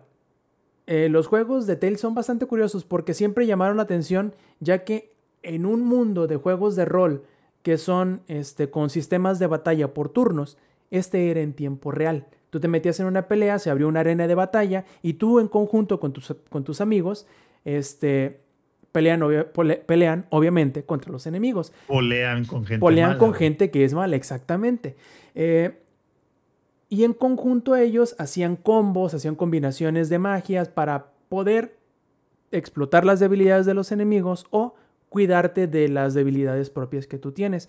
Y la forma en cómo hacen todos estos combos y los ataques especiales en Tales of Arise es gráficamente espectacular. Es un deleite para la vista. Eh, y eso lo hace bien interesante porque además de que las, las, peleas son bastante rápidas, evitan que te canses porque tienes que estar cambiando de, de, de las habilidades que utilizas contra ellos para eh, aprovecharte de sus debilidades, hacer combos, llegar al, al ataque especial o al, al, al ataque es como el ataque en conjunto y el ataque especial, son dos diferentes. Entonces, tienes que ir haciendo esta, este hilo de ataques y pedir la asistencia a los amigos para poder eh, detener a los que van corriendo, romper la defensa o silenciar a los que van a hacer algún ataque mágico. Y la verdad está bien bonito el juego gráficamente. Lo único que a lo mejor, para terminar lo del gameplay, lo único que a lo mejor me hubiese gustado que fuera más claro en cuanto a gameplay es las debilidades, este, las debilidades elementales. Porque como no en Persona manera- 5, güey, como en Persona 5. Co- Bueno, es que en Persona. Es más o menos similar que en Persona 5, porque tienes que estar. Tienes que estar probando. Ok, voy a utilizar un ataque de, de hielo. Y ves que le hace daño Pero no normal. ok. se. Sí, pero no se registra. O sea, no. Digo, porque luego a veces tú sales de una pelea, de pendejeteas y regresas a una pelea y ya te acuerdas cuál era el que, el que le tocaba, ¿no? Esa debilidad de ese güey. En persona hay una forma gráfica que tal cual te metes a analizar el personaje. Y si alguna vez le diste una debilidad, te lo dice, ¿no? Justamente, eso es lo que te iba a decir. Lo que le hace falta es eso, alguna parte donde te marque qué debilidad tiene. A lo mejor lo hay, pero yo nunca lo encontré. Entonces no estoy seguro si, si en realidad hay una parte donde se registre, si hay alguna habilidad que me haya faltado este, desbloquear para ello. Eh, y tiene otras cosillas interesantes en cuanto a gameplay, por ejemplo, eh, dependiendo de qué cosas hagas, dependiendo de con quién hables eh, cuando haces campamento y en ciertas partes del, del mapa tú puedes este, empezar conversaciones especiales con ciertos personajes o con ciertos integrantes de tu equipo, lo cual hace que, ah, conozcas mejor al personaje, la relación que hay entre el, principal y este personaje del, del, de la party y desbloquees ciertos círculos de habilidades, que es la manera en que tú vas avanzando y especializando tus personajes. Dependiendo de la submisión, dependiendo de ciertas cosas, tú vas este, desbloqueando eh, esferas que tienen cuatro habilidades, las cuales puedes ir, este, o cuatro perks, por decirlo así, mejor dicho, que algunos son movimientos especiales, algunos otros son magias y algunos otros simplemente son que tiene más defensa, que tiene más ataque, etcétera, etcétera. Entonces también con eso debes ir, eh, digamos, favoreciendo la forma en cómo tú quieres jugarlo. Si quieres meterle más en, en contraataques, si quieres meterle más en cuanto a ataque elemental de algún tipo de enemigo, o si quieres que cierto personaje tenga quiebre de defensa, etcétera, etcétera, ¿no? Eh, como yo les decía, en cuanto a gráficos, se ve muy bonito. Es un juego precioso. Corre a 4K. Este tiene dos versiones. eh, al menos en PlayStation 5 tiene el modo de performance y tiene el modo de, de gráfico. En ambos se ve muy bien. Tiene ciertas diferencias que sí son notables, pero yo creo que en el calor del momento, de las peleas, sobre todo, que es donde más impresionantemente se ve el juego. eh, yo creo que en el calor del momento, con tanto movimiento, con tantas cosas que hay en pantalla, puede llegar a ser tanta la información que ves en la animación del ataque especial que ni notes la diferencia. Eso sí, tiene una cosa, tiene un estilo gráfico que podría ser un poquito controversial en el sentido de que utiliza una paleta como de colores, como de colores pastel. Parecen pinturas hechas con acuarela en algunas partes. Y esos, ese tipo de color es, tiene la cualidad de que son colores muy saturados, muy brillantes. Entonces hay gente que a lo mejor pueda que ese tipo de colores, que son exageradamente brillantes, no le guste. Y es totalmente aceptable que no les guste, ¿no? Eh, y la otra es que se nota que de la misma forma que otros Tales, eh, entre comillas, se han negado de salir de la generación anterior de consolas para llegar de lleno en la que están, por ejemplo, la mayoría de los Tales que salieron en la generación anterior se veían casi casi como juegos de la generación pasada a esa. O sea, en vez de verse como juegos de Play 4, se veían como juegos de Play 3 más bonitos, no sé si me explico. Y este se ve porque lo es un juego de Play 4 o de Xbox One, pero más bonito. O sea, en el Play 5 se ve como un juego de Xbox One, de, de Play 4, pero con mejores gráficas y con una resolución mayor. Pero se nota mucho en los modelos de los personajes en ciertas instancias, sobre todo que se ven muy acartonados, con poses muy rígidas, que es un juego que se hizo primordialmente para PlayStation 4 y Xbox One. Pero también hay partes en donde, por ejemplo, están los, los full motion video, están los cinemas in-engine y están las animaciones hechas como, como anime. Este, hay ciertas eh, animaciones, sobre todo las que son in-engine, que se ven preciosas, que yo no sé por qué se dieron, creo, salvo por tradición, no sé por qué decidieron meter animación tradicional, o sea, anime tal cual, en lugar de, aprovechar el motor gráfico que ya tiene, que obviamente es este, eh, utilizan creo que el Unreal Engine 4, eh, y yo creo que para el próximo, cuando lo llegue a ver, o yo espero que en el próximo, cuando lo llegue a ver, hagan el intento de dejar atrás las generaciones anteriores, porque es un juego gráficamente precioso. Ahora, la música está increíble también. Es una... Tienen ciertas variaciones, por ejemplo, tienen como dos o tres temas este, de batalla, entre comillas, eh, regular, y luego tiene la de los jefes. Eh, pero está muy bien, a mí me gustó bastante. La, música tiene arreglos orquestales, tienes alguno, tiene algunos que son como medio aflamencados, al principio sobre todo del juego. Y eh, está muy bonita la, música, está muy bien lograda. Eh, lo único que sí a lo mejor en cuanto a apartado sonoro, eh, en cuanto a apartado sonoro me hubiera gustado porque de repente puede llegar, puede llegar a ser muy abrumador es que se callaran al menos un ratito los personajes en, durante las batallas, porque tú puedes mandar a llamar a todos los personajes para que te hagan una asistencia, hasta el propio que estás manejando. Y cuando lo llegas a hacer, como por ejemplo, no sé si eh, los que hayan jugado Marvel contra Capcom, ya ven que pueden mandar llamar un striker y hace como que su... Eh, su frase, por decirlo así, de que ahí voy, le voy a pegar un madrazo. Y, cada vez que lo invocas, va a decir su frase. Pero tienes a seis güeyes que puedes invocar. Entonces, imagínate, si lo estás invocando constantemente, no se calla en la boca, además de que te.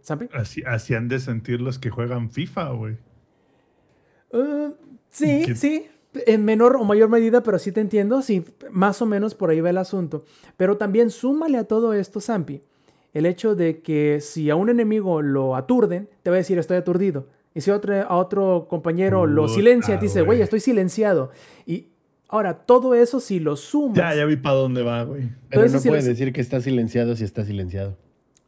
Bueno, que no pueda hacer magia. Ah. o que le, que le, tumbaron el hechizo. Pero sí te entiendo. Tienes razón. Tienes razón. Entonces, blind a, ¿Cómo se llama? A Lee güey. Completamente de acuerdo. ese chiste, su, vida está bien, amigos. No descarguen LOL nunca. No lo haga, compa. Y, yo creo que es, ese sería como que el más grave pecado, al menos en cuanto a, en cuanto a lo ¿Descargar LOL? Sí, güey, sin pedos. Ah, no, también, no, también, también, o sea, sí. Eh, lo que sí no, no podría comentar al respecto es del doblaje estadounidense, porque lo jugué pudiendo con el doblaje original en japonés, que tú sabrás o tú, me, tú, tú concordarás, me imagino, ingenierillo y Lex, que cuando tienes la oportunidad de escuchar un seiyuu japonés, que son los que tú escuchas, por ejemplo, en los animes, vas a querer hacerlo, porque por lo general están bien dirigidos, son este... Además son voces que reconoces de un chingo de series que has visto en el pasado, entonces como que son ciertos perks de escucharlo en el, en el doblaje original con subtítulos, que no están nada mal los subtítulos, pero no sé cómo está en la versión, por ejemplo, doblada al inglés. No sé si exista doblaje al español, pero no quiero conocerlo. Ya con el japonés yo creo que es la, forma ideal para disfrutarlo, aunque si es cierto, entre tanta platicada, entre tanta gritería, a veces van a haber partes que te vas a perder porque no puedes estarle poniendo atención a toda la pantalla al mismo tiempo, salvo que seas el vocalista de Rake. Este, pero porque no puedes estar leyendo el texto que está en toda la pantalla al mismo tiempo. Aún así, yo creo que con todos los pequeños contratiempos o eh, tropezones que podríamos decir tiene el juego, creo que es bastante destacable, es muy disfrutable y la única queja que yo podría tener así en conjunto del juego es que pasada la o llegando a la segunda mitad o de la segunda mitad en adelante, se nota que el escalado que tienen o la el balance entre historia que te estamos contando y entre lo que te estamos dejando explorar de los calabozos o lo que te estamos dejando jugar del juego, como que empieza a, a, irse a favor de lo que te estamos contando. ¿A qué me refiero? Peleas contra un jefe, te explican lo que pasó con el jefe, te dan el control de los personajes, caminas tres pasos, te ponen otra conversación, terminas, sales al siguiente mapa, Das tres pasos, te dan otra conversación. Llegas a la mitad del área, te dan otra conversación. Y así se la van llevando. No les voy a mentir, de las últimas las 25 horas, 30 horas del juego, yo creo que si 10 fueron jugadas, fueron muchas. O sea, si a Kojima le dicen quítate que ahí te voy, pendejín, porque sí se pasan de lanza, pero ¿Pendejín a Kojima? ¿Pendejín? Eh, yo no lo digo. A nuestro Arjojima, güey. ¿Arjojima, güey? ¿El, el de las 10 horas de cinemáticas por cada misión? Momento, no lo digo yo, lo dicen los de Tales, ¿eh? o sea, el pedo es con ellos, no conmigo. Así le dicen esos vatos, Oye, o sea, A ver, a ver, a ver, pregunta. Yo que topo la serie como dijo Lex. Que bueno, topo es una palabra de un muchacho de 20 años que ya no va a poder utilizar, güey, porque Güey, ¿de qué hablas? O sea, topo la serie por los monos chinos. O sea, eso ya no lo vas a poder decir, güey. Te vas a poder seguir diciendo chica, yo quisiese, pero no pudiese. Cosas así como más de chaborruco, güey, pero esa de, o sea, no te topo, güey. Ah. Bueno, No, espérate. espérame, déjame. La, la- la frase de- de- del ex era, como te ves me vi, como me ves te verás. Ándale, ándale. Cuando empieces a decir, cuando tengas ganas, van a surgir dentro de ti unas ganas enormes de decirle a alguien más joven, güey, que consideres que está haciendo una pendejada, güey. Como te ves, me vi, puta, y ahí, No, ahí va a ser ya la transición. ayer, güey. pero- No, no mames, ya está. Bienvenido, güey. Ya te voy a mandar tu credencial, güey, dorada. Oficial. oficial, güey, oficial. Este, a ver, mi pregunta era, yo que por ejemplo ya he jugado otros este, JRPGs, eh, JRPGs, y he jugado también este, eh, otros que son, por ejemplo, como eh, de peleas, bueno, se podría considerar de peleas diagonal, estilo japonés como este Yakuza, este, no sé, otros de, de acción y aventura, este, como, no sé, Nier Automata y todo eso. ¿Tú qué, digo, Dragon Quest, eso, ¿Tú de qué manera dirías? Es de que Tales of Arise, en particular Arise, porque sé de que a lo mejor los otros son más enfocados en otro tipo de, de ataque, juego gameplay. En particular, ¿qué me dirías? Es de que a lo mejor Tales of Arise te agrada, pero no nada más por el hecho de que es un juego que tiene mucha influencia como de juego japonés o JRPG, sino porque es tan bueno o, es más o menos o tiene la intensidad o el juego o es, es te gustó este, a lo mejor te va a gustar Tales of Arise. O sea, como aquí otra cosa que está fuera de la franquicia, podrías más o menos como darle una referencia para que la gente que de plano no conoce para nada la franquicia le llame la atención. Ay, cabrón. Me la pones Te dura, la carnal. puse bien dura, ¿verdad? La neta que sí, Ay, porque ¿Qué acaso son escritores de, Dra- de Dragon Quest Builders ustedes? So- soy escritor, era escritor de la escuelita de Jorge Pinedo. Mira, este, si algo te puedo decir es que ciertamente en algunas partes de la historia se siente un poquito nieresco. No porque el género sea parecido, que sí es como que una mezcla entre fantasía y ciencia ficción, sino porque hay cierto manejo del misterio que lo hace muy bien. En cuanto a gameplay, en cuanto a... Ah, cabrón, ¿qué juego se le puede... Ah, chinga, ¿qué, qué juego se le parecerá? La, la neta no sabría decirte, así de bote pronto me, me- me la pones un poquito difícil. Ciertamente se parece un poco a este... Y se me acaba de ir el nombre del desgraciado juego. Eh, Luego se los paso, ahorita se me olvida, pero la verdad es que si eres de los que les gustaría jugar un juego RPG japonés con un poquito más de acción que lo clásico que es el de turnos, Jueguen No tiene Monster desperdicio. También, pero pues, o sea, no, no tiene desperdicio, la verdad. Sobre todo si estás buscando un RPG bastante largo. Acá nos dice Xenoblade. No, no es Xenoblade al que me refería. Me refería un poquito más a este. Grandia. Un poquito a Grandia. Un poquito, un poquito, un poquito. Se parece un poquito a Grandia porque eh, Grandia era como una arena en donde tú. Ay, como Chrono Trigger también un poco, sobre todo por los ataques combinados y así. Sobre todo porque se abre un espacio en donde tú vas a tener la pelea en tiempo real y vas a pedir la asistencia de tus compañeros. Entonces, la verdad es, está, está muy chido. La, la neta, salvo ese pequeño detalle en donde la segunda mitad del juego, como que de repente les quedaba demasiada historia para contar y muy poquito juego para dejarte jugar, a veces se puede sentir un poquito frustrante porque, neta, así de que, ok, hoy, hoy tengo tres horas de juego, de seguro me voy a acabar tres calabozos en estas tres horas. Jugaba 20 minutos. También era ¿Me por. creerás, me creerás de que eso yo siempre sentí de que era como parte de los últimos capítulos de Yakuza, pero nunca me molestó, güey.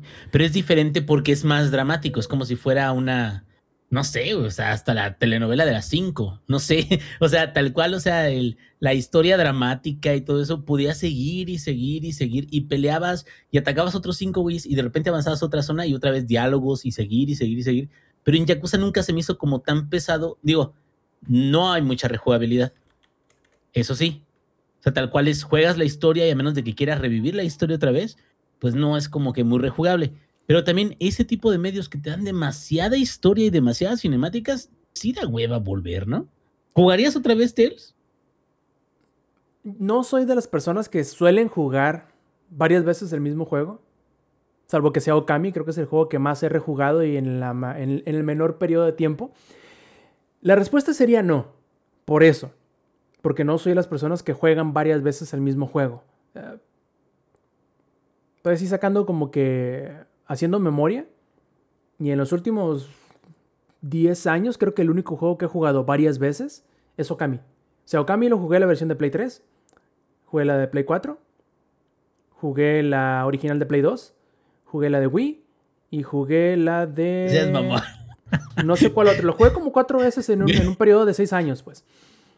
Güey, pero o sea, no, no rejuegas ningún otro, pero ese lo rejugaste cuatro veces. En mi defensa, bien. En mi defensa. Moral dices eso, weón? Skyrim, please, weón. en mi defensa, ingenierillo, y si te fijas, siempre lo dije, es que es un juego diferente, güey. O sea, sale en una plataforma diferente, lo vuelvo a jugar en lo que es un juego diferente. Y, y, siempre lo decía, es el juego del año de este año porque salió este año y se calla en el hocico. Entonces, pues se puede, ¿no? Bueno, sí, eso sí, eso sí, eso sí se vale, ¿no? Igual, los de Yakuza sí los jugué algunos dos, tres veces, obviamente, porque salían reeditados, por ejemplo. El Yakuza 1 no lo terminé en su originalmente, lo terminé en el Kiwami. El 2 tampoco lo terminé eh, originalmente, eh, lo terminé en el Kiwami 2. Y, y, creo que son los únicos Yakuza que he rejugado. Pero bueno, volviendo a tu pregunta para no alargar más el asunto, no lo volveré a jugar, pero solo por el simple hecho de que por lo general no rejuego juegos. Lo que podría hacer es devolverme y seguirle con el contenido postgame. Eso es posible que sí lo haga. Y sin mucho problema, ¿eh? O sea, sin, sin, sin darme golpes de pecho, sin, sin sufrirle ni nada, porque el acto de, de jugar Tales, o sea, el, el, sistema de batallas y todo eso, está bastante entretenido. Y como te digo, como es tanta información, tantos movimientos, tanto, tanto que tienes que ver durante una pelea y que sobre todo son rápidas en la mayoría de los casos, es muy entretenido. La verdad, es muy entretenido. A veces sientes como que te va a dar un ataque epiléptico con tanto pinche desmadre que hay en pantalla, pero pues bueno, eso sucede en muchas partes también, así que no creo que sea necesariamente algo malo.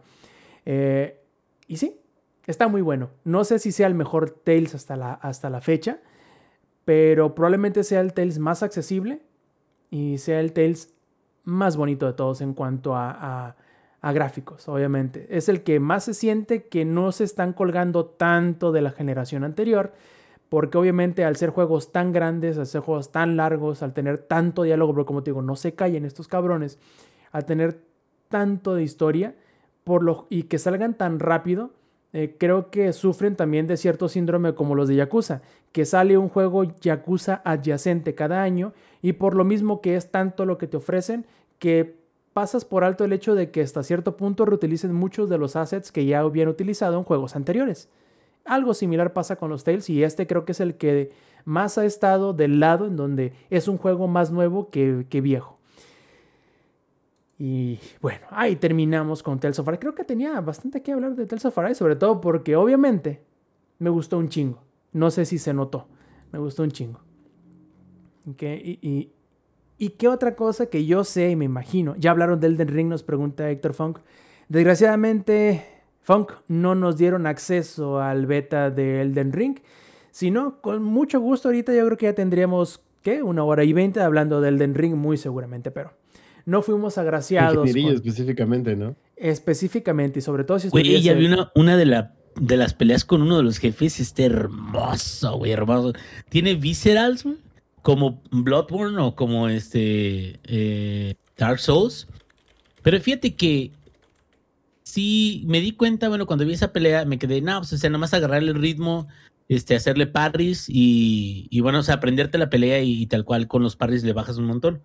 Y me quedo, pero como que me dio la sensación ya, ya haciendo retrospectiva de que creo que el sistema de Sekiro, de la stance, de romper la postura de los enemigos, es más demandante, güey. O sea, creo que bloquear en el momento justo para romper la postura, sin que él te rompa la postura a ti, o sobrevivir a los dis- distintos tipos de peleas, creo que Sekiro a lo mejor podría considerarlo como más difícil de acostumbrarte al, al sistema de juego, güey. O sea, creo que, que Elden Ring va a ser un poquito más del lado de Dark Souls y Bloodborne, pero lo vi muy, muy ágil, ¿eh? O sea, creo que, creo que va por buen camino. Muchos dicen, ay, están reciclando peleas, están reciclando assets, están reciclando cosas de otros juegos de From Software y me quedo, güey, es una iteración nueva de algo que nos gusta mucho, cabrón.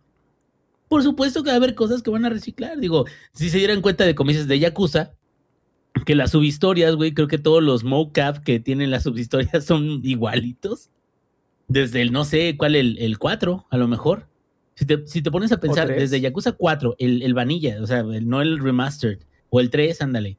O sea, hay muchas subhistorias que el mocap de, de los güeyes con los que estás hablando es igualito hasta el 0, cabrón. A, a lo mejor con otros, otros modelos ya más este, detallados, pero tal Como cual el- la captura de movimientos es igualito. Como las caricaturas viejitas de Disney, ¿no? Ándale, ándale, el como la de Balú era se movía igual que el genio, güey. Robin Hood, este, había una parte de, con, ¿y quién más? En- aparte de la de Robin Hood, ya no me acuerdo. También en la, en la de Aladín y el libro de la selva reciclan muchas de las animaciones de Balú y se las aplican al genio, güey. Pues mira, aquí el punto es este, güey.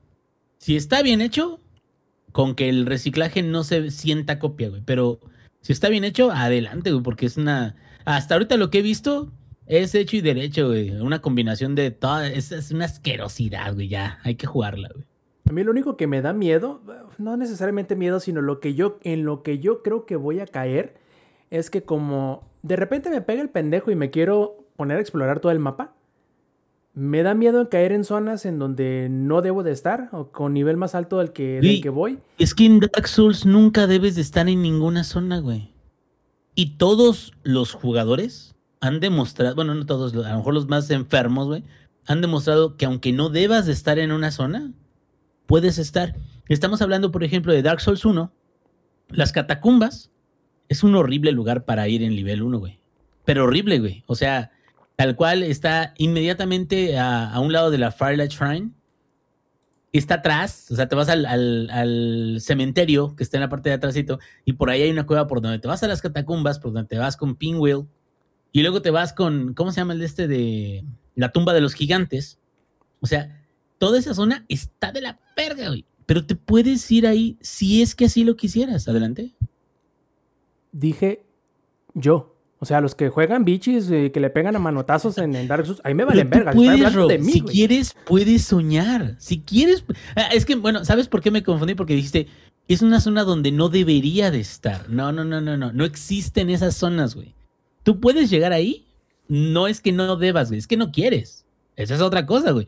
Pero de, de deber, ¿quién chingados le haces caso de que te diga, aquí no debes? No, güey, a la verga, ya estoy aquí. Mira, este, la, la cosa está en que eh, a lo mejor no se han dado cuenta, ingenierillo, para ilustrarte un poquito la situación de cómo está el pedo. Este, los juegos están, hay como que diferentes dificultades, ¿no? Está la persona regular, la persona que se la pone difícil para jugar, y luego está como yo juego, que juego lo pendejo. Entonces, a veces, y lo más seguro es que me voy a perder, y voy a entrar a una parte donde no debo de estar, y me voy a frustrar. Y eso es lo que yo me temo que vaya a suceder, que muy seguramente así va a ser. Este, pero en cuanto a lo que he visto, en cuanto a cómo ha cambiado, en cuanto a lo que ha ofrecido para ver en el demo o en la beta de, de los, de los videos que he visto, la verdad está... eh, se ve muy bien, me agrada mucho, me recuerda mucho a, a Sekiro, sobre todo porque hasta cierto punto tenía como que áreas un poquito más abiertas en donde podías explorar, aunque era lineal, claro está, tenía áreas más abiertas en las que, cuales tú podías ir explorando. eh, tenías la opción también de irte a diferentes partes de- de- del juego en el orden que tú quisieras y que te la pudieras poner difícil incluso. Este, pero me gusta mucho lo de la exploración, que sea tan este, vertical el juego y sobre todo que le metan hasta cierto punto más variedad en cuanto a los o viabilidad a las artes de las armas, porque siéndote sincero, yo no, yo no utilicé nunca un arte de arma en ninguno de los Souls. Probablemente para con este ya sea algo que utilice de una manera más seguida. Pero sí, se ve impresionante, la verdad, este, la cantidad de enemigos que hay también me, me preocupa un poco, pero siendo que te puedes este, salir corriendo de todos los asentamientos, eh, la verdad está, está bien, te puedes meter en un pedo y salirte de él sin mucho problema. Eh, ¿Cuáles eran las artes de arma? Eh, si no recuerdo, ingenierillo, tú, tú corrígeme. Las artes de arma son los que utilizabas con R3 en el... ¿Con R3? ¿Sí, no? En el, en el Dark Souls 3, que era, por ejemplo, las, las formas raras de atacar de cada una de las armas o los golpes floreados, así que hacías este, con las armas. ¿Me creerás que ¿Mm? jamás los utilicé, güey? ya estás, ¿ves? Exactamente. Hice, full run y la verdad yo digo, eh, incluso hay varios builds de, de que Pyromancer y que hay es Easy Game y que mago y que de fe y paladín y lo que quieras, y que el floreado con ciertas armas, si utilizas críticos y si utilizas eso, creo que lo único que he escuchado malo de ese tipo de, de artes de las armas es de que las animaciones hay ocasiones en las que duran un poquito más. Entonces, como es una cuestión de segundos donde debe de atinar la, la animación en, en el hitbox del enemigo, a veces cuando haces ese tipo de animaciones, pues más bien tienes que tener bien medido cuándo le quieres pegar, porque usualmente las ventanas de oportunidad para pegar a los enemigos son muy chiquitas, cabrón. Entonces, yo la neta no. Yo estoy así más a lo bruto, no sé. No sé si consideres que es, que es parecido a como tú juegas ese tipo de juegos, pero yo es a lo bruto es de... Es más, ahí te va. Con Sekiro, nunca utilicé el escudo que era como un sombrero, güey. que, que se, que se extendía, es uno no, era, un, era, era como un escudo. ¿Es, ¿Es, un paraguas o escudo? No, sí, güey. O sea, ni siquiera sé qué es. Es uno que, que utilizas como si fuera tal cual un, un, escudo para bloquear, para evitar de que alguien te quite tu, tu postura. O sea, realmente las herramientas utilicen únicamente las que eran necesarias en ese momento y a lo mejor el hacha. Pero o sea, tal cual todo lo demás fue pues muy vanilla porque me siento como muy bruto para eso y siento que me distraigo más. O sea, creo, tal cual como tú, de que, digo, si aquí le meten más accesibilidad a lo mejor a, ah, es que tiene más utilidad y vale la pena que le inviertas y no es tan complicado, ah, pues adelante, güey, pues a explorarlos, ¿no? Por ejemplo, este, bueno, una de las cosas que va a cambiar en Elden Ring es que tú vas a poder asignarle un arte de arma a cualquier arma. Eh, no sé si has visto en los videos que en algunas ocasiones el personaje principal trae como, como tres espadas así encima y que luego las puede lanzar. ¿Inge? No he visto, güey. De hecho, yo no sabía que era eso. O sea, sí lo he visto, pero lo que no sabía era de que eso era como algo que se le podía asignar a, a las armas. Que fíjate que me suena y, qué buena... Eh, ¿qué, ¿qué, era lo que te mencionaba la vez que hablamos este un poquito? Fíjate, no íbamos a hablar de Elden Ring y ahorita ya tenemos ya 10 minutos hablando. Pero a lo que voy si ya saben cómo somos. Sí, ya saben cómo somos. Y el niño es pedorro y le dan frijoles. Este, no, a lo que voy es, fíjate que, que creo que el gran logro, si es posible que se pueda llamar así, además de una historia como siempre nos la han entregado, además de zonas que a lo mejor no sean ideales, pero que no sean malas, porque siempre hay una zona que no es buena en los juegos, también hay que reconocer, o sea, sobre todo los pantanos, a ver, son asquerosos, güey. A ver, ponte, ponte serio, o sí o no, pues porque me dijiste que no, que no hay partes donde no debes y ahorita estás diciendo que sí, a ver. No, no digo que no debas, o sea, todas las zonas tú puedes entrar. Estás mal, güey. No, mira, estás mal, mira Roberto, ah, no, espérame. A lo que voy es esto, a pesar de que tenga altibajos, que entiendo que en todos los juegos pasa de que hay zonas que son más bonitas que otras, a pesar de eso, lo que creo que podría ser el gran hitazo de Elden Ring, por encima de todos sus predecesores, es la rejugabilidad. Y esa rejugabilidad te lo puede dar eh, eh, la clase que elijas, las armas que elijas, la forma en la que combines las armas con las artes y la forma que combines también con los diferentes hechizos. Creo que hay hechizos para sumonear, creo que hay hechizos, hay, o sea, todo eso creo que podría dar una gran fuerza. ¿Hechizos para monearse? Para monearse, eh, para... Me pareció interesante de repente al Zampi, ¿no, güey? ¿acabas de decir monearse? Digo, no, no, no, no, sumonear, güey, o sea, conjurar. O sea, se monea él, pues. No, no. Mi amor, ya, perdón, O sea, aquí está mi esposa cree que me estoy moneando. Espérenme, espérenme. Le, le echas la risa y se, le echas el hechizo y se monea a él. Excelente, güey. No, no, no. No, hay que, hay sí que, que hay que Lo sugerirle a los de Tropical Forever. Oye, Zampi, hay que, Oye. hay que. Se monea. Exacto, se monea chavocho. Me moneo, güey. chi. A ocho, güey. Ya, güey, ya, ava- avancemos de tema porque ya, aquí. Ya, Si no, ya me voy a quebramos. monear. Elden Ring, ¿no? Imagínense cuando ya lo juguemos, güey. Ya rompimos a la esposa del, del ingenierillo. Perdón, ingenierillo, así pasa a veces. Dile que, que, que, que- que es cura, que, que, que no es de verdad. Que no es de verdad. Este, y también tenemos, volviendo como que a lo que habíamos intentado un poco al inicio de este reboot del, del Podcast, vamos a hablar de algo que no necesariamente es de juegos, pero sí tiene un poquito de juegos. Ustedes nos dirán si quieren que sigamos haciéndolo en un futuro, pero primero que nada yo quiero preguntarle o quiero pedirle a Lex que nos hable de esa seriecilla de un juego que según él dice que no le gusta y que lo quiere dejar y que no sé qué tanto. Pero yo la neta nunca le veo ganas. ¿A qué me refiero? A Nah, Arkane, que es una historia juego de podrido, güey. ve- League ve of esto, Legends. ve- ve Otra esto, cosa con la que se monea este vato. Ve, güey, qué juego tan podrido es ese de ahí que están viendo en Estás pantalla. sumoneando, güey. Sí, pero ya regresamos a la papita cam. Ya, ya la desperté y se enojó, eh. Vean, vean. Yo aquí tengo dos papas bien bravas, güey. A ver, amigos, para los que no están viendo la versión en video, dense una vuelta cuando grabamos acá, eh, estamos en vivo para que vean las michicams acá que hay. Se van a agarrar a chingadazos, Amper, sepáralas. güey. Por eso la estoy agarrando a una, güey. Pero bueno. Dile, hola, Eh, Boquita, di- di- Boquitas, hola. Saluda- saluda. Y, y vistavientes. Saluda a la papa del ex, deja de mover a tu hermana. Los michis, güey. Pero bueno, a ver, vamos a hablar de Arkane. Para empezar, ¿han visto ese meme de Ghidorah? De Ghidorah, el, el dragón de tres cabezas de Godzilla, por si no saben quién es, ¿no? Que están dos cabezas de Ghidorah así bien emputadas y la otra como bien derp.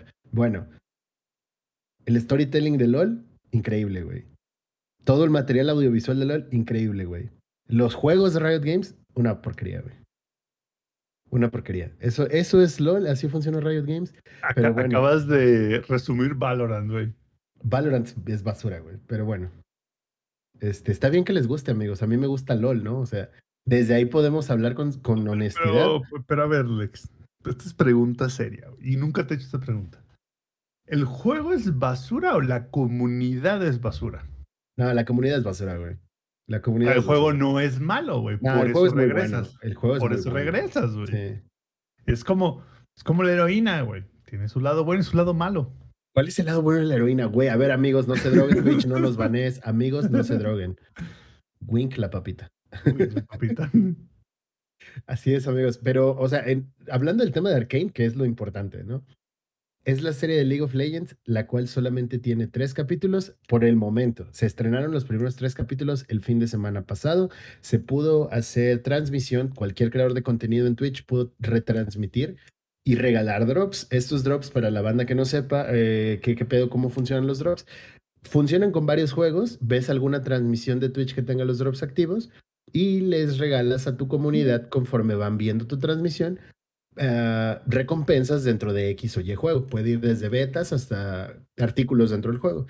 Entonces, hubo drops para League of Legends, para Valorant, para Wild Rift y para todo lo de Riot Games. Entonces, transmiten el primer capítulo, un éxito, así. Es la serie más vista no lleva ni una semana y ya destronó al juego del calamar, que la verdad yo no lo he visto, no sé si sea bueno o no sea bueno, Sí, es bueno. pero Arkane lo superó, güey. Lo superó con creces y es la serie más vista actualmente y no está terminada. Pero es más visto que la eh, pero es más visto que la Rosa de Guadalupe. No lo sé, pero La Rosa de Guadalupe es un tema aparte, güey. Honestamente, La Rosa de Guadalupe funciona en, de maneras que no comprendemos. Yo creo que es la mejor serie de comedia involuntaria que existe en el mundo. Pero estamos hablando de temas diferentes. Arkane, por ejemplo, te, te maneja, maneja la historia de dos personajes principales de League of Legends, que son Vi y Jinx. Para los que juegan LOL, pues saben bien de quién hablo. Y para los que no, no se preocupen, les van a contar la historia. Entonces la serie sí está diseñada para que los que somos fans del, del lore del juego sea como de, no mames, esto es esto, güey, esto es esto, güey, esto es esto.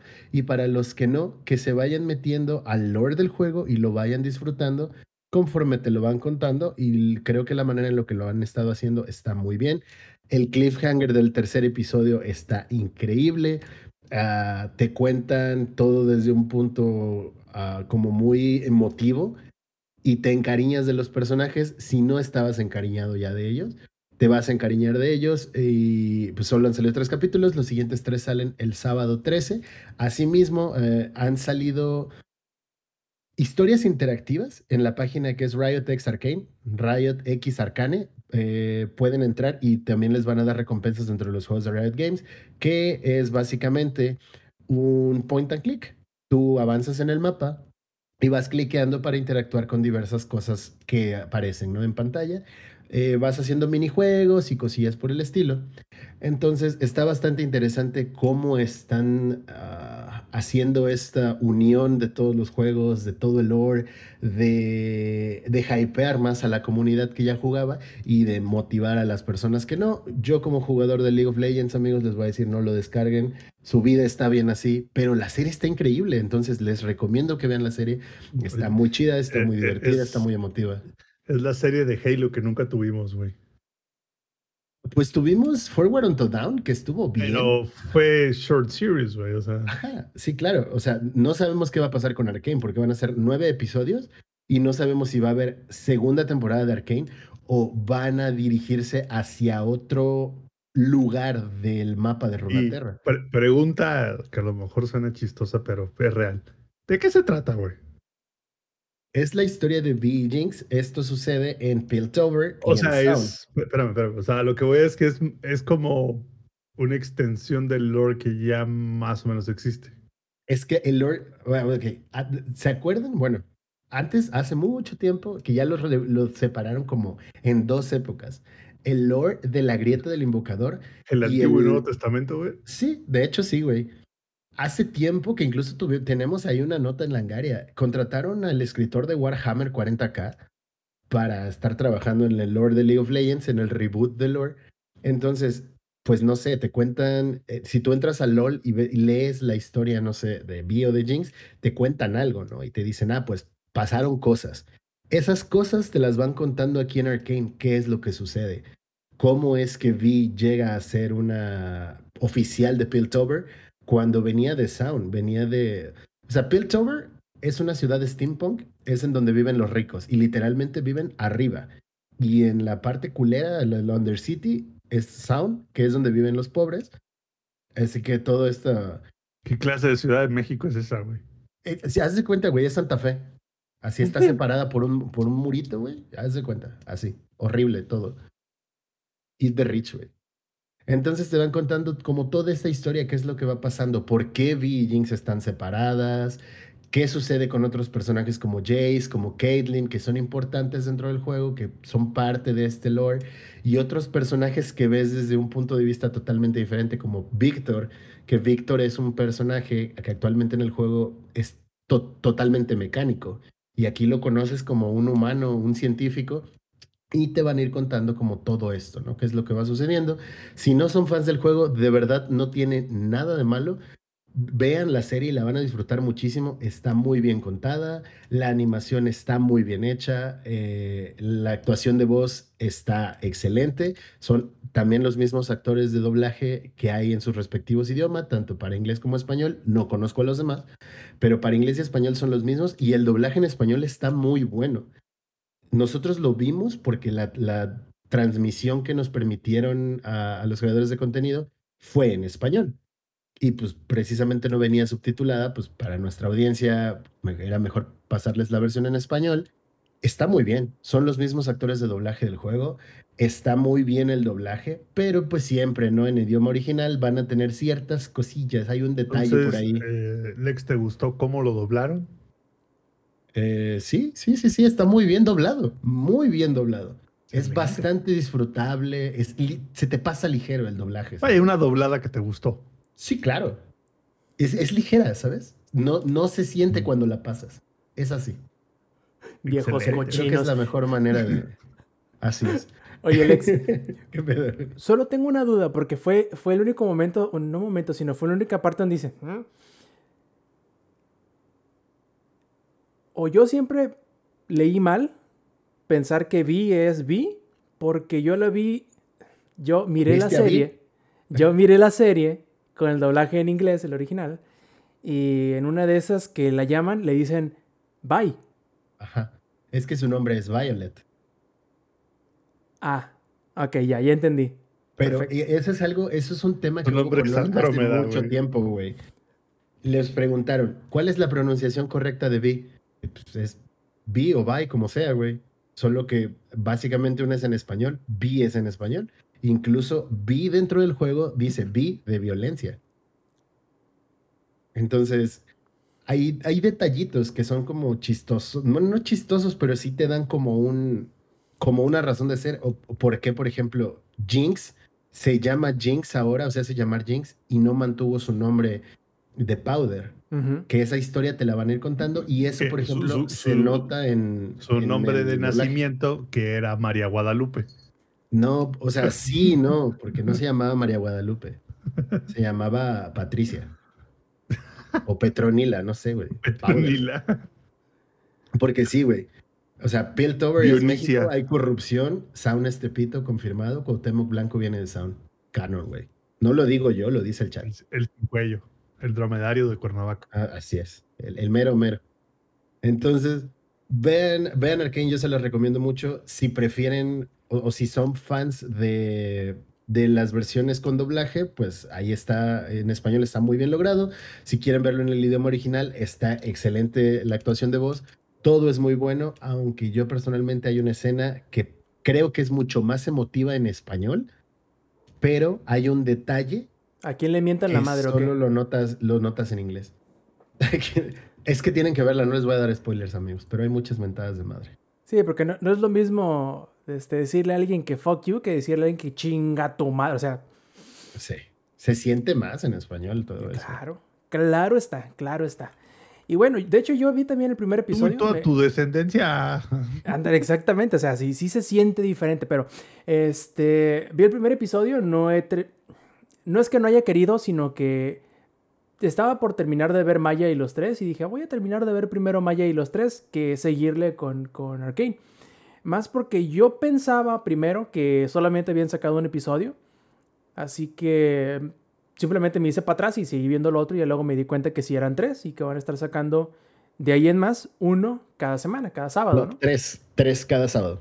Ah, va a ser de tres en tres. Ah, mira Así qué es, chido. de tres en tres. Los siguientes tres salen este sábado. Este, pero pues ya les estaremos contando la siguiente semana qué tal. Pero yo les recomiendo que lo vean. Está muy, muy chido. Honestamente está muy, muy chido. Y Lex, antes de, de- de seguirle y como digamos para terminar este embrollo, y sobre todo porque yo sé que tienes ganas de platicar de ello, cuéntanos, dinos, ¿cómo fue la final de Worlds 2021? Y se acabó el Mundial del LOLcito. Dios santo, qué, qué, qué, qué chingón estuvo, estuvo cardíaco. En contra de todos los pronósticos, Edward Gaming se lleva el título. Le ganan a Dam Wonkia, el equipo que había venido dominando desde el inicio de la fase de grupos. Yo había dicho que iba a ganar Dam Wonkia, pero Y en quedaste. mi, pero en mi pick'em de LOL fue Edward Gaming quien puse que ganaba.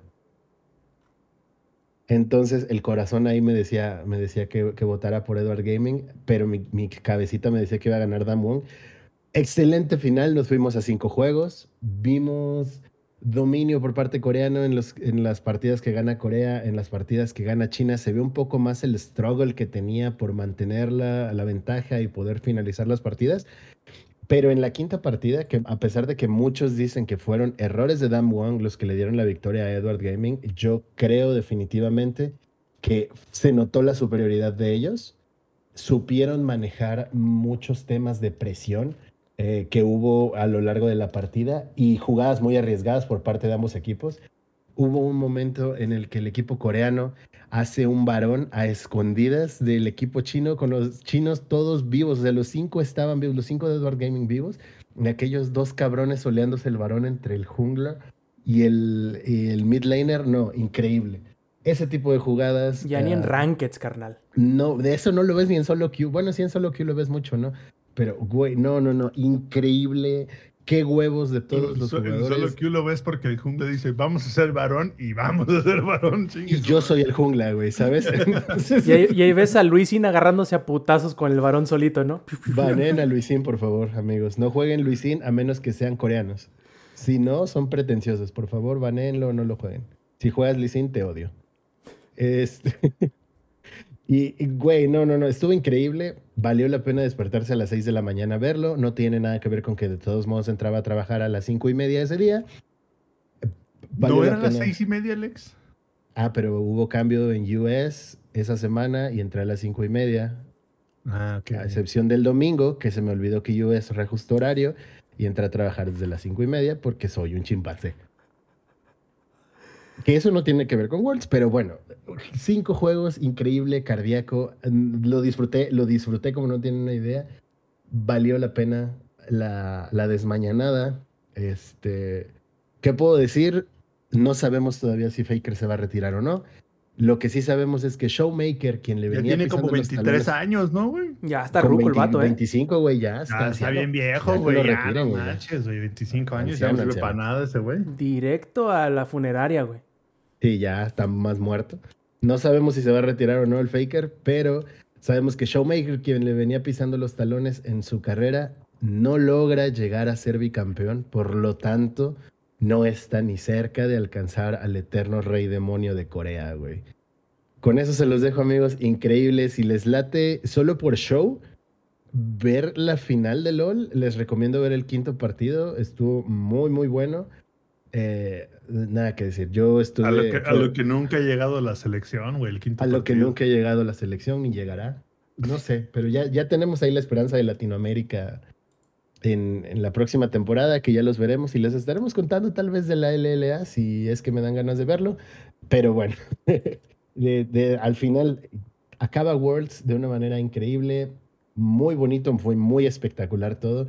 Y esa es la parte más interesante, creo. A pesar de todos los pronósticos, Edward Gaming se corona campeón y Showmaker se nota frustradísimo de que no está alcanzando a Faker para nada. Mi duda, Alex. a- además de esta final, ¿hubo alguna otra que se fuese a juego 5? Yo no recuerdo, pero tampoco he No, sí ha seguido. ¿Mm? Sí, sí ha habido. Ah, ok. Sí ha habido varias finales a juego 5. Sí, porque te digo, yo no tengo mucho tiempo siguiendo League of Legends, pero de todo el tiempo que tengo, creo que no me había tocado ver ningún juego 5 en final de Worlds. No, sí, sí había habido y estuvo increíble. Estuvo buenísimo, estuvo buenísimo, valió la pena. ¿Es este BO7? Uh, BO5. Oh, con ra- ah, entonces sí estuvo, sí estuvo chido, entonces. Sí, güey, sí estuvo muy, muy, muy chingón. Estuvo muy bueno y nada, amigos, si les late como el cuestión, la cuestión competitiva, a cuestiones estratégicas y todo eso, sí les recomiendo que se den una vuelta y lo vean. Solo no descarguen LOL, ¿saben? Ahí, eh, ahí está la cuestión. Pueden verle y disfrutar el show que es League of Legends como material audiovisual, pero no jueguen LOL. Ese es el Oye, secreto, ¿eh? Ese es el secreto, Para- güey. interesados en Worlds, en, en, en LOL, tal cual como juego, digo, porque a pesar de que siempre dices de que, ay, no lo jueguen, ahí vas otra vez, ahí vas ¿Qué otra vez. clase de cabrón. Skyrim es este, güey? Digo, predica con el ejemplo, pero, pero va a decir va a decir este Lex, hagan lo que les digo, no lo que yo hago, cabrón. Pero bueno. Pregunta, digo, de alguien que de plano, digo, he jugado este MOBAs, este Heroes of the Storm, a lo mejor es el que más he jugado de todos. Quedarte AFK mi mientras tratamos es- de carrearte el Rob Samper y yo, no es Ya. Claro, sí, como 20 Nu- veces. Nunca ha sucedido, güey. Me flameaba el pinche estamper, güey, así de, ¿qué te pasa, estúpido? Va, Aparte- es por aparte acá, cabrón. La, la diferencia es que normalmente pues uno ya se sale de la partida y no te flamean. Yo le hablaba por teléfono, güey, así de seguía flameando todavía. Güey, me llegaban cartas amenazantes a mi domicilio. romántico amenazantes, güey. hijo de rom- ay, románticas, güey, así de, ay, Inge, qué guapo estás, pero es un pendejo, güey, no mames. Este, te bueno. moneas, güey. Quiero hacer te- lo que nos me hiciste ayer en la sumoneo, partida, güey. Sí, yo me sumoneo. Bueno, ahí te va, ahí te va mi pregunta porque siempre ha sido mi duda y creo que es relevante, pero no sé qué tan relevante sea actualmente el manejo o el micromanagement de los ítems o de las cosas que tienes que comprar. ¿Por qué? Como sabes, yo de parte de Heroes of the Storm, yo siempre me fui enfocado en sube de nivel, gana experiencia. Sí, o sea, tienes dinero, pero realmente lo que te interesa, lo principal que te interesa en, Heroes, o bueno, tienes el, experiencia, lo principal que te, que te interesa son las habilidades que vas ganando con los niveles. Esas habilidades, cómo las vas de, este, moviendo, es lo, lo, que te va a hacer a lo mejor que tu build sea bueno en algo. Ahora, en LOL y en Dota, yo sé de que los ítems son importantes en el build, además de las habilidades que tú ganas.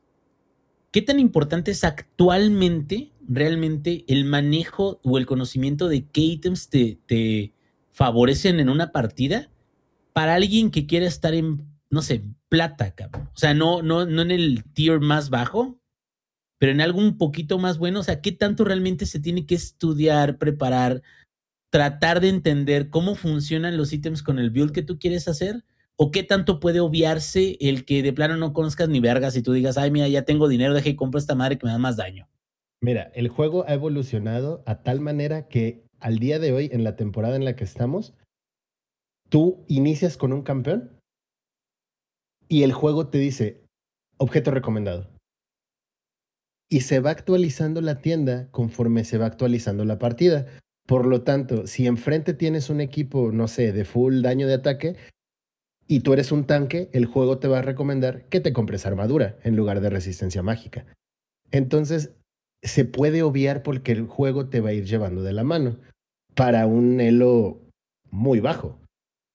Pero parte importante para subir de liga es saber qué ítems, a pesar de que no te los esté recomendando el juego, te podrían servir contra el equipo que estás enfrente. Pero en general para subir a las ligas, ya de platino para arriba, güey. Entonces, hasta oro podrías llegar, digamos, si eres buen jugador y sigue recomendaciones, pero todavía no le agarras muy bien qué ítems específicos son los tuyos, pero eres buen jugador y tratas de jugar con tu equipo. ¿Hasta oro podrías llegar con las puras recomendaciones? Sí. Ah, muy bien. Bueno saberlo, porque la neta yo pensaba de que de plano no podías salir de bronce si no sabías, no sé, güey, un pinche glosario de de ítems, de, de cosas que lo que te va a dejar estancado en bronce va a ser decisiones que tomas. Que eso se ve mucho en el o bajo, güey. O sea, sí, porque tu corazón quiere kills, güey. Quiere muerte y quiere sangre. Y muchas veces eh, es saber cuándo dejar la kill por tomar objetivos. O cuándo buscar asesinatos específicos para cuestiones de macro. Ahí es lo que va a hacer el cambio en, es lo que te va a dejar estancado en ligas bajas, güey. Y eso yo lo he visto.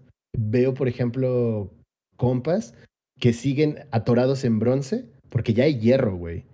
O sea, yo conozco un vato que me apostó hace como cuatro años que iba a salir de bronce y no salió y ahorita por fin por fin llegó a plata, pues sigue sin pagarme mi skin. Así no salió, pero se fue a hierro el güey. Güey, ahora van a hacer ligas, van a hacer ligas para abajo, güey. Van a hacer porcelana, güey, cartoncillo, güey. conozco gente que pues tantito no le falta, cabrón, porque... Y, ves a muchas personas incluso atoradas en, bronce que son mecánicamente superiores a suelo, pero en decisiones generales son malísimos. Son, son esos güeyes que creen que porque acabaron una partida 10-0, perdieron por culpa de su equipo. Y es como de, o sea, sí te fuiste 10-0, pero fuiste a las líneas de tus compañeros a quitarles experiencia, a quitarles oro, a quitarles kills, a no hacer nada con esos 10 kills, a no conseguir objetivos, a solamente matar por matar. Y las kills no te dan un juego. Destruir el nexo del oponente te da la victoria. Y eso se ve muchísimo en ligas bajas. Güey, digo, yo entiendo de que a lo mejor hay un, una gran especialidad en, en LOL, una gran especialidad en Dota, porque tienes que dominar el mapa. Y el mapa no nada más junto con tu build y con tu rol que tienes que tener con tu equipo, tienes que hablarte con tu equipo, tienes, incluso aunque no los conozcas y sea un matchmaking, o sea, tienes que saber más o menos tener la noción de qué es lo que tienes que hacer para poder tener la victoria. Pero hasta cierto punto siento que siempre me gustó un poquito más, y eso es personal, esto de Heroes of the Storm, porque los objetivos te ayudaban bastante a darte la guía de en qué te tenías que enfocar en ese mapa en particular. Mira, de que no sabes que es que lo que tenemos que hacer es conseguir mercenarios ahorita antes de que salga el pinche monstruo, güey, que les va a partir su madre. Y, y, y pónganse el tiro, ¿no? Pero o sea, como que te da una cierta guía. Acá creo que depende mucho de cómo se muevan las clases. De, no nada más cómo se muevan, cómo se empiecen a jugar, ¿no? O sea, porque también si hay un güey que entra de DPS, que es bien cabrón, pero el güey en sí es un pendejo, pues no puedes aplicar la misma estrategia de, de tratar de depender de él, ¿no? Inge, la neta, Heroes of the Storm es el MOBA socialista, güey. Todos-. MOBA- no, todos. es que Heroes es el, el MOBA supremo, güey. Todo entra a la misma cubeta, güey. Si te vas 10-0, güey, todo el mundo se fue 10-0, güey. O sea, ahí sí no hay... Como que el individualismo lo diluyen en la mecánica del juego.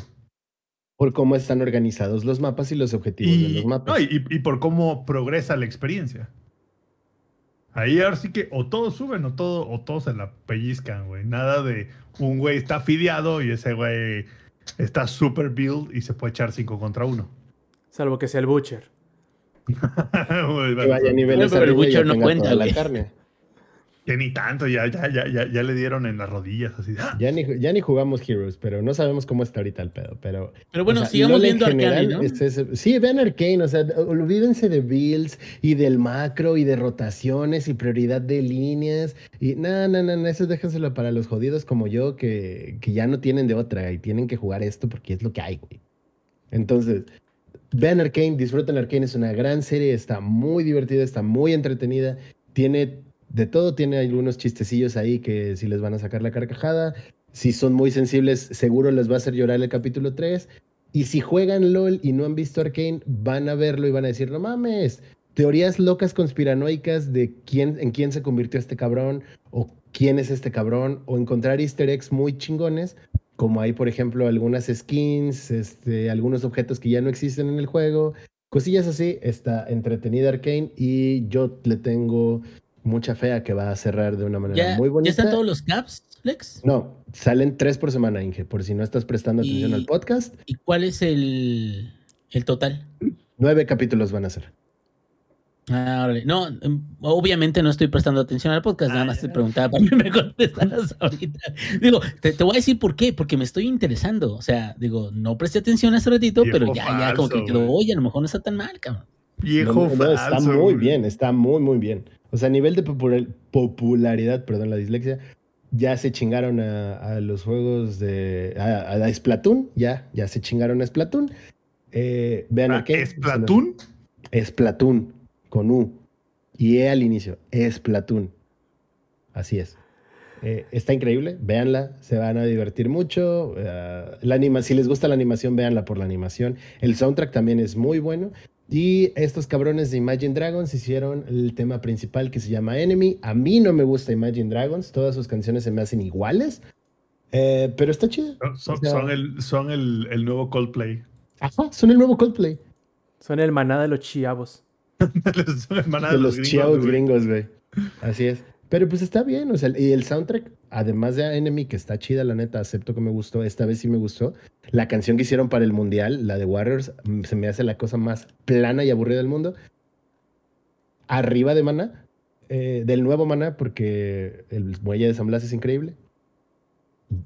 Eh, pero el resto de música de- El- del soundtrack de acá está muy, muy, muy Ya sé con qué podemos comparar los diálogos de Dragon Quest Builders, güey. A ver. Con las letras de Maná, güey. Así si no- tampoco, no, no, no, no. Si no me- ya, no, no, te no, fuiste muy sí. allá. Si no me entienden, escuchen la de labios compartidos, güey. Y eso Ah, no, fue lo último, o sea, es- ese álbum de eso. Maná, güey, que, ¿cómo se llamó? ¿Corazón qué? Ah, no, Algo así, eh, ¿no? güey, esta sí- Eso sí te la debo, güey. Ese, es- ese fue lo último bueno que hizo Maná, ya de ahí no sé qué le pasó a Fer, se volvió monividente o algo así extraño, y pues ya, se fue al carajo, ¿no? Pero Me efectivamente, el crico, güey. Imagine Pues es que Dragons es, el Maná de los chavos gringos. Siempre me va a dar risa el video ese de, ah, la verga, me caí. Pongan piso, Siempre me va a dar pendejos. Ay, Pero bueno. sí, en general yo recomiendo mucho Arcane. Si les gusta solamente como el storytelling, dense. Les va a gustar. Si les gusta la animación, les va a gustar. Musicalmente está bien. El único problema de League of Legends es la comunidad. Fin. Siguiente pregunta. Muy Vamos bien, muy bien. No, no, de hecho, Lex, espérate, espérate, no, no, no te vayas, espérate, espérate. Siendo que ya se nos está acabando el Showtime Podcast, es hora de pasar a los saludos. Lex, ¿cuáles son tus Oh. saludos esta noche? Otra vez no lo, no lo estuve checando, pero saludos para la banda que estuvo aquí en el chat echando desmadritos. Saludos para Glitz Kitten, para Héctor Funk, para Maku, para Minok, para Darkade, para Villana Brew, para eh, Halloween es Everyday, para el Stronghead, que también anduvo por acá cotorreando. Em, me está faltando alguien, Da92 también, muchas gracias por venir a escucharnos y para toda la banda que nos va a escuchar en la versión grabada. Vénganse a dar una vuelta para que vean a nuestros michis en cámara. Y para la banda de la versión grabada, saludos especiales para mi carnal Dave. Perfectísimo. Sampi, ¿cuáles son tus saludos esta noche? Primero que nada, Lex, es Dan 9 dedos, güey. No 9, no sé qué dijiste, güey. Entonces, saludos a Dan 9 dedos, güey. Saludos a todos los que estuvieron el día de hoy. Muy activos, eh, banda. Está padre, güey. Muy activos en el chat. Y también saludos a los que nos van a escuchar en la versión grabada. Y por favor, vengan a la versión en vivo. A lo mejor diremos muchas pendejadas, pero tenemos bichis. Y también ahí está el ingenierillo. ¿Cuáles son tus saludos esta noche? No, pues un saludote enorme a. eh, pues bueno, creo que en esta ocasión no lo vi por aquí, pero este. Mi primo Licta Lore y este. Steph, eh, que hay una papita en el horno ahí cocinándose, y pues bueno, estamos muy atentos de que sea un nuevo fan de este Showtime Podcast. Espero que algún día vaya a decir, ah, mira qué chico está.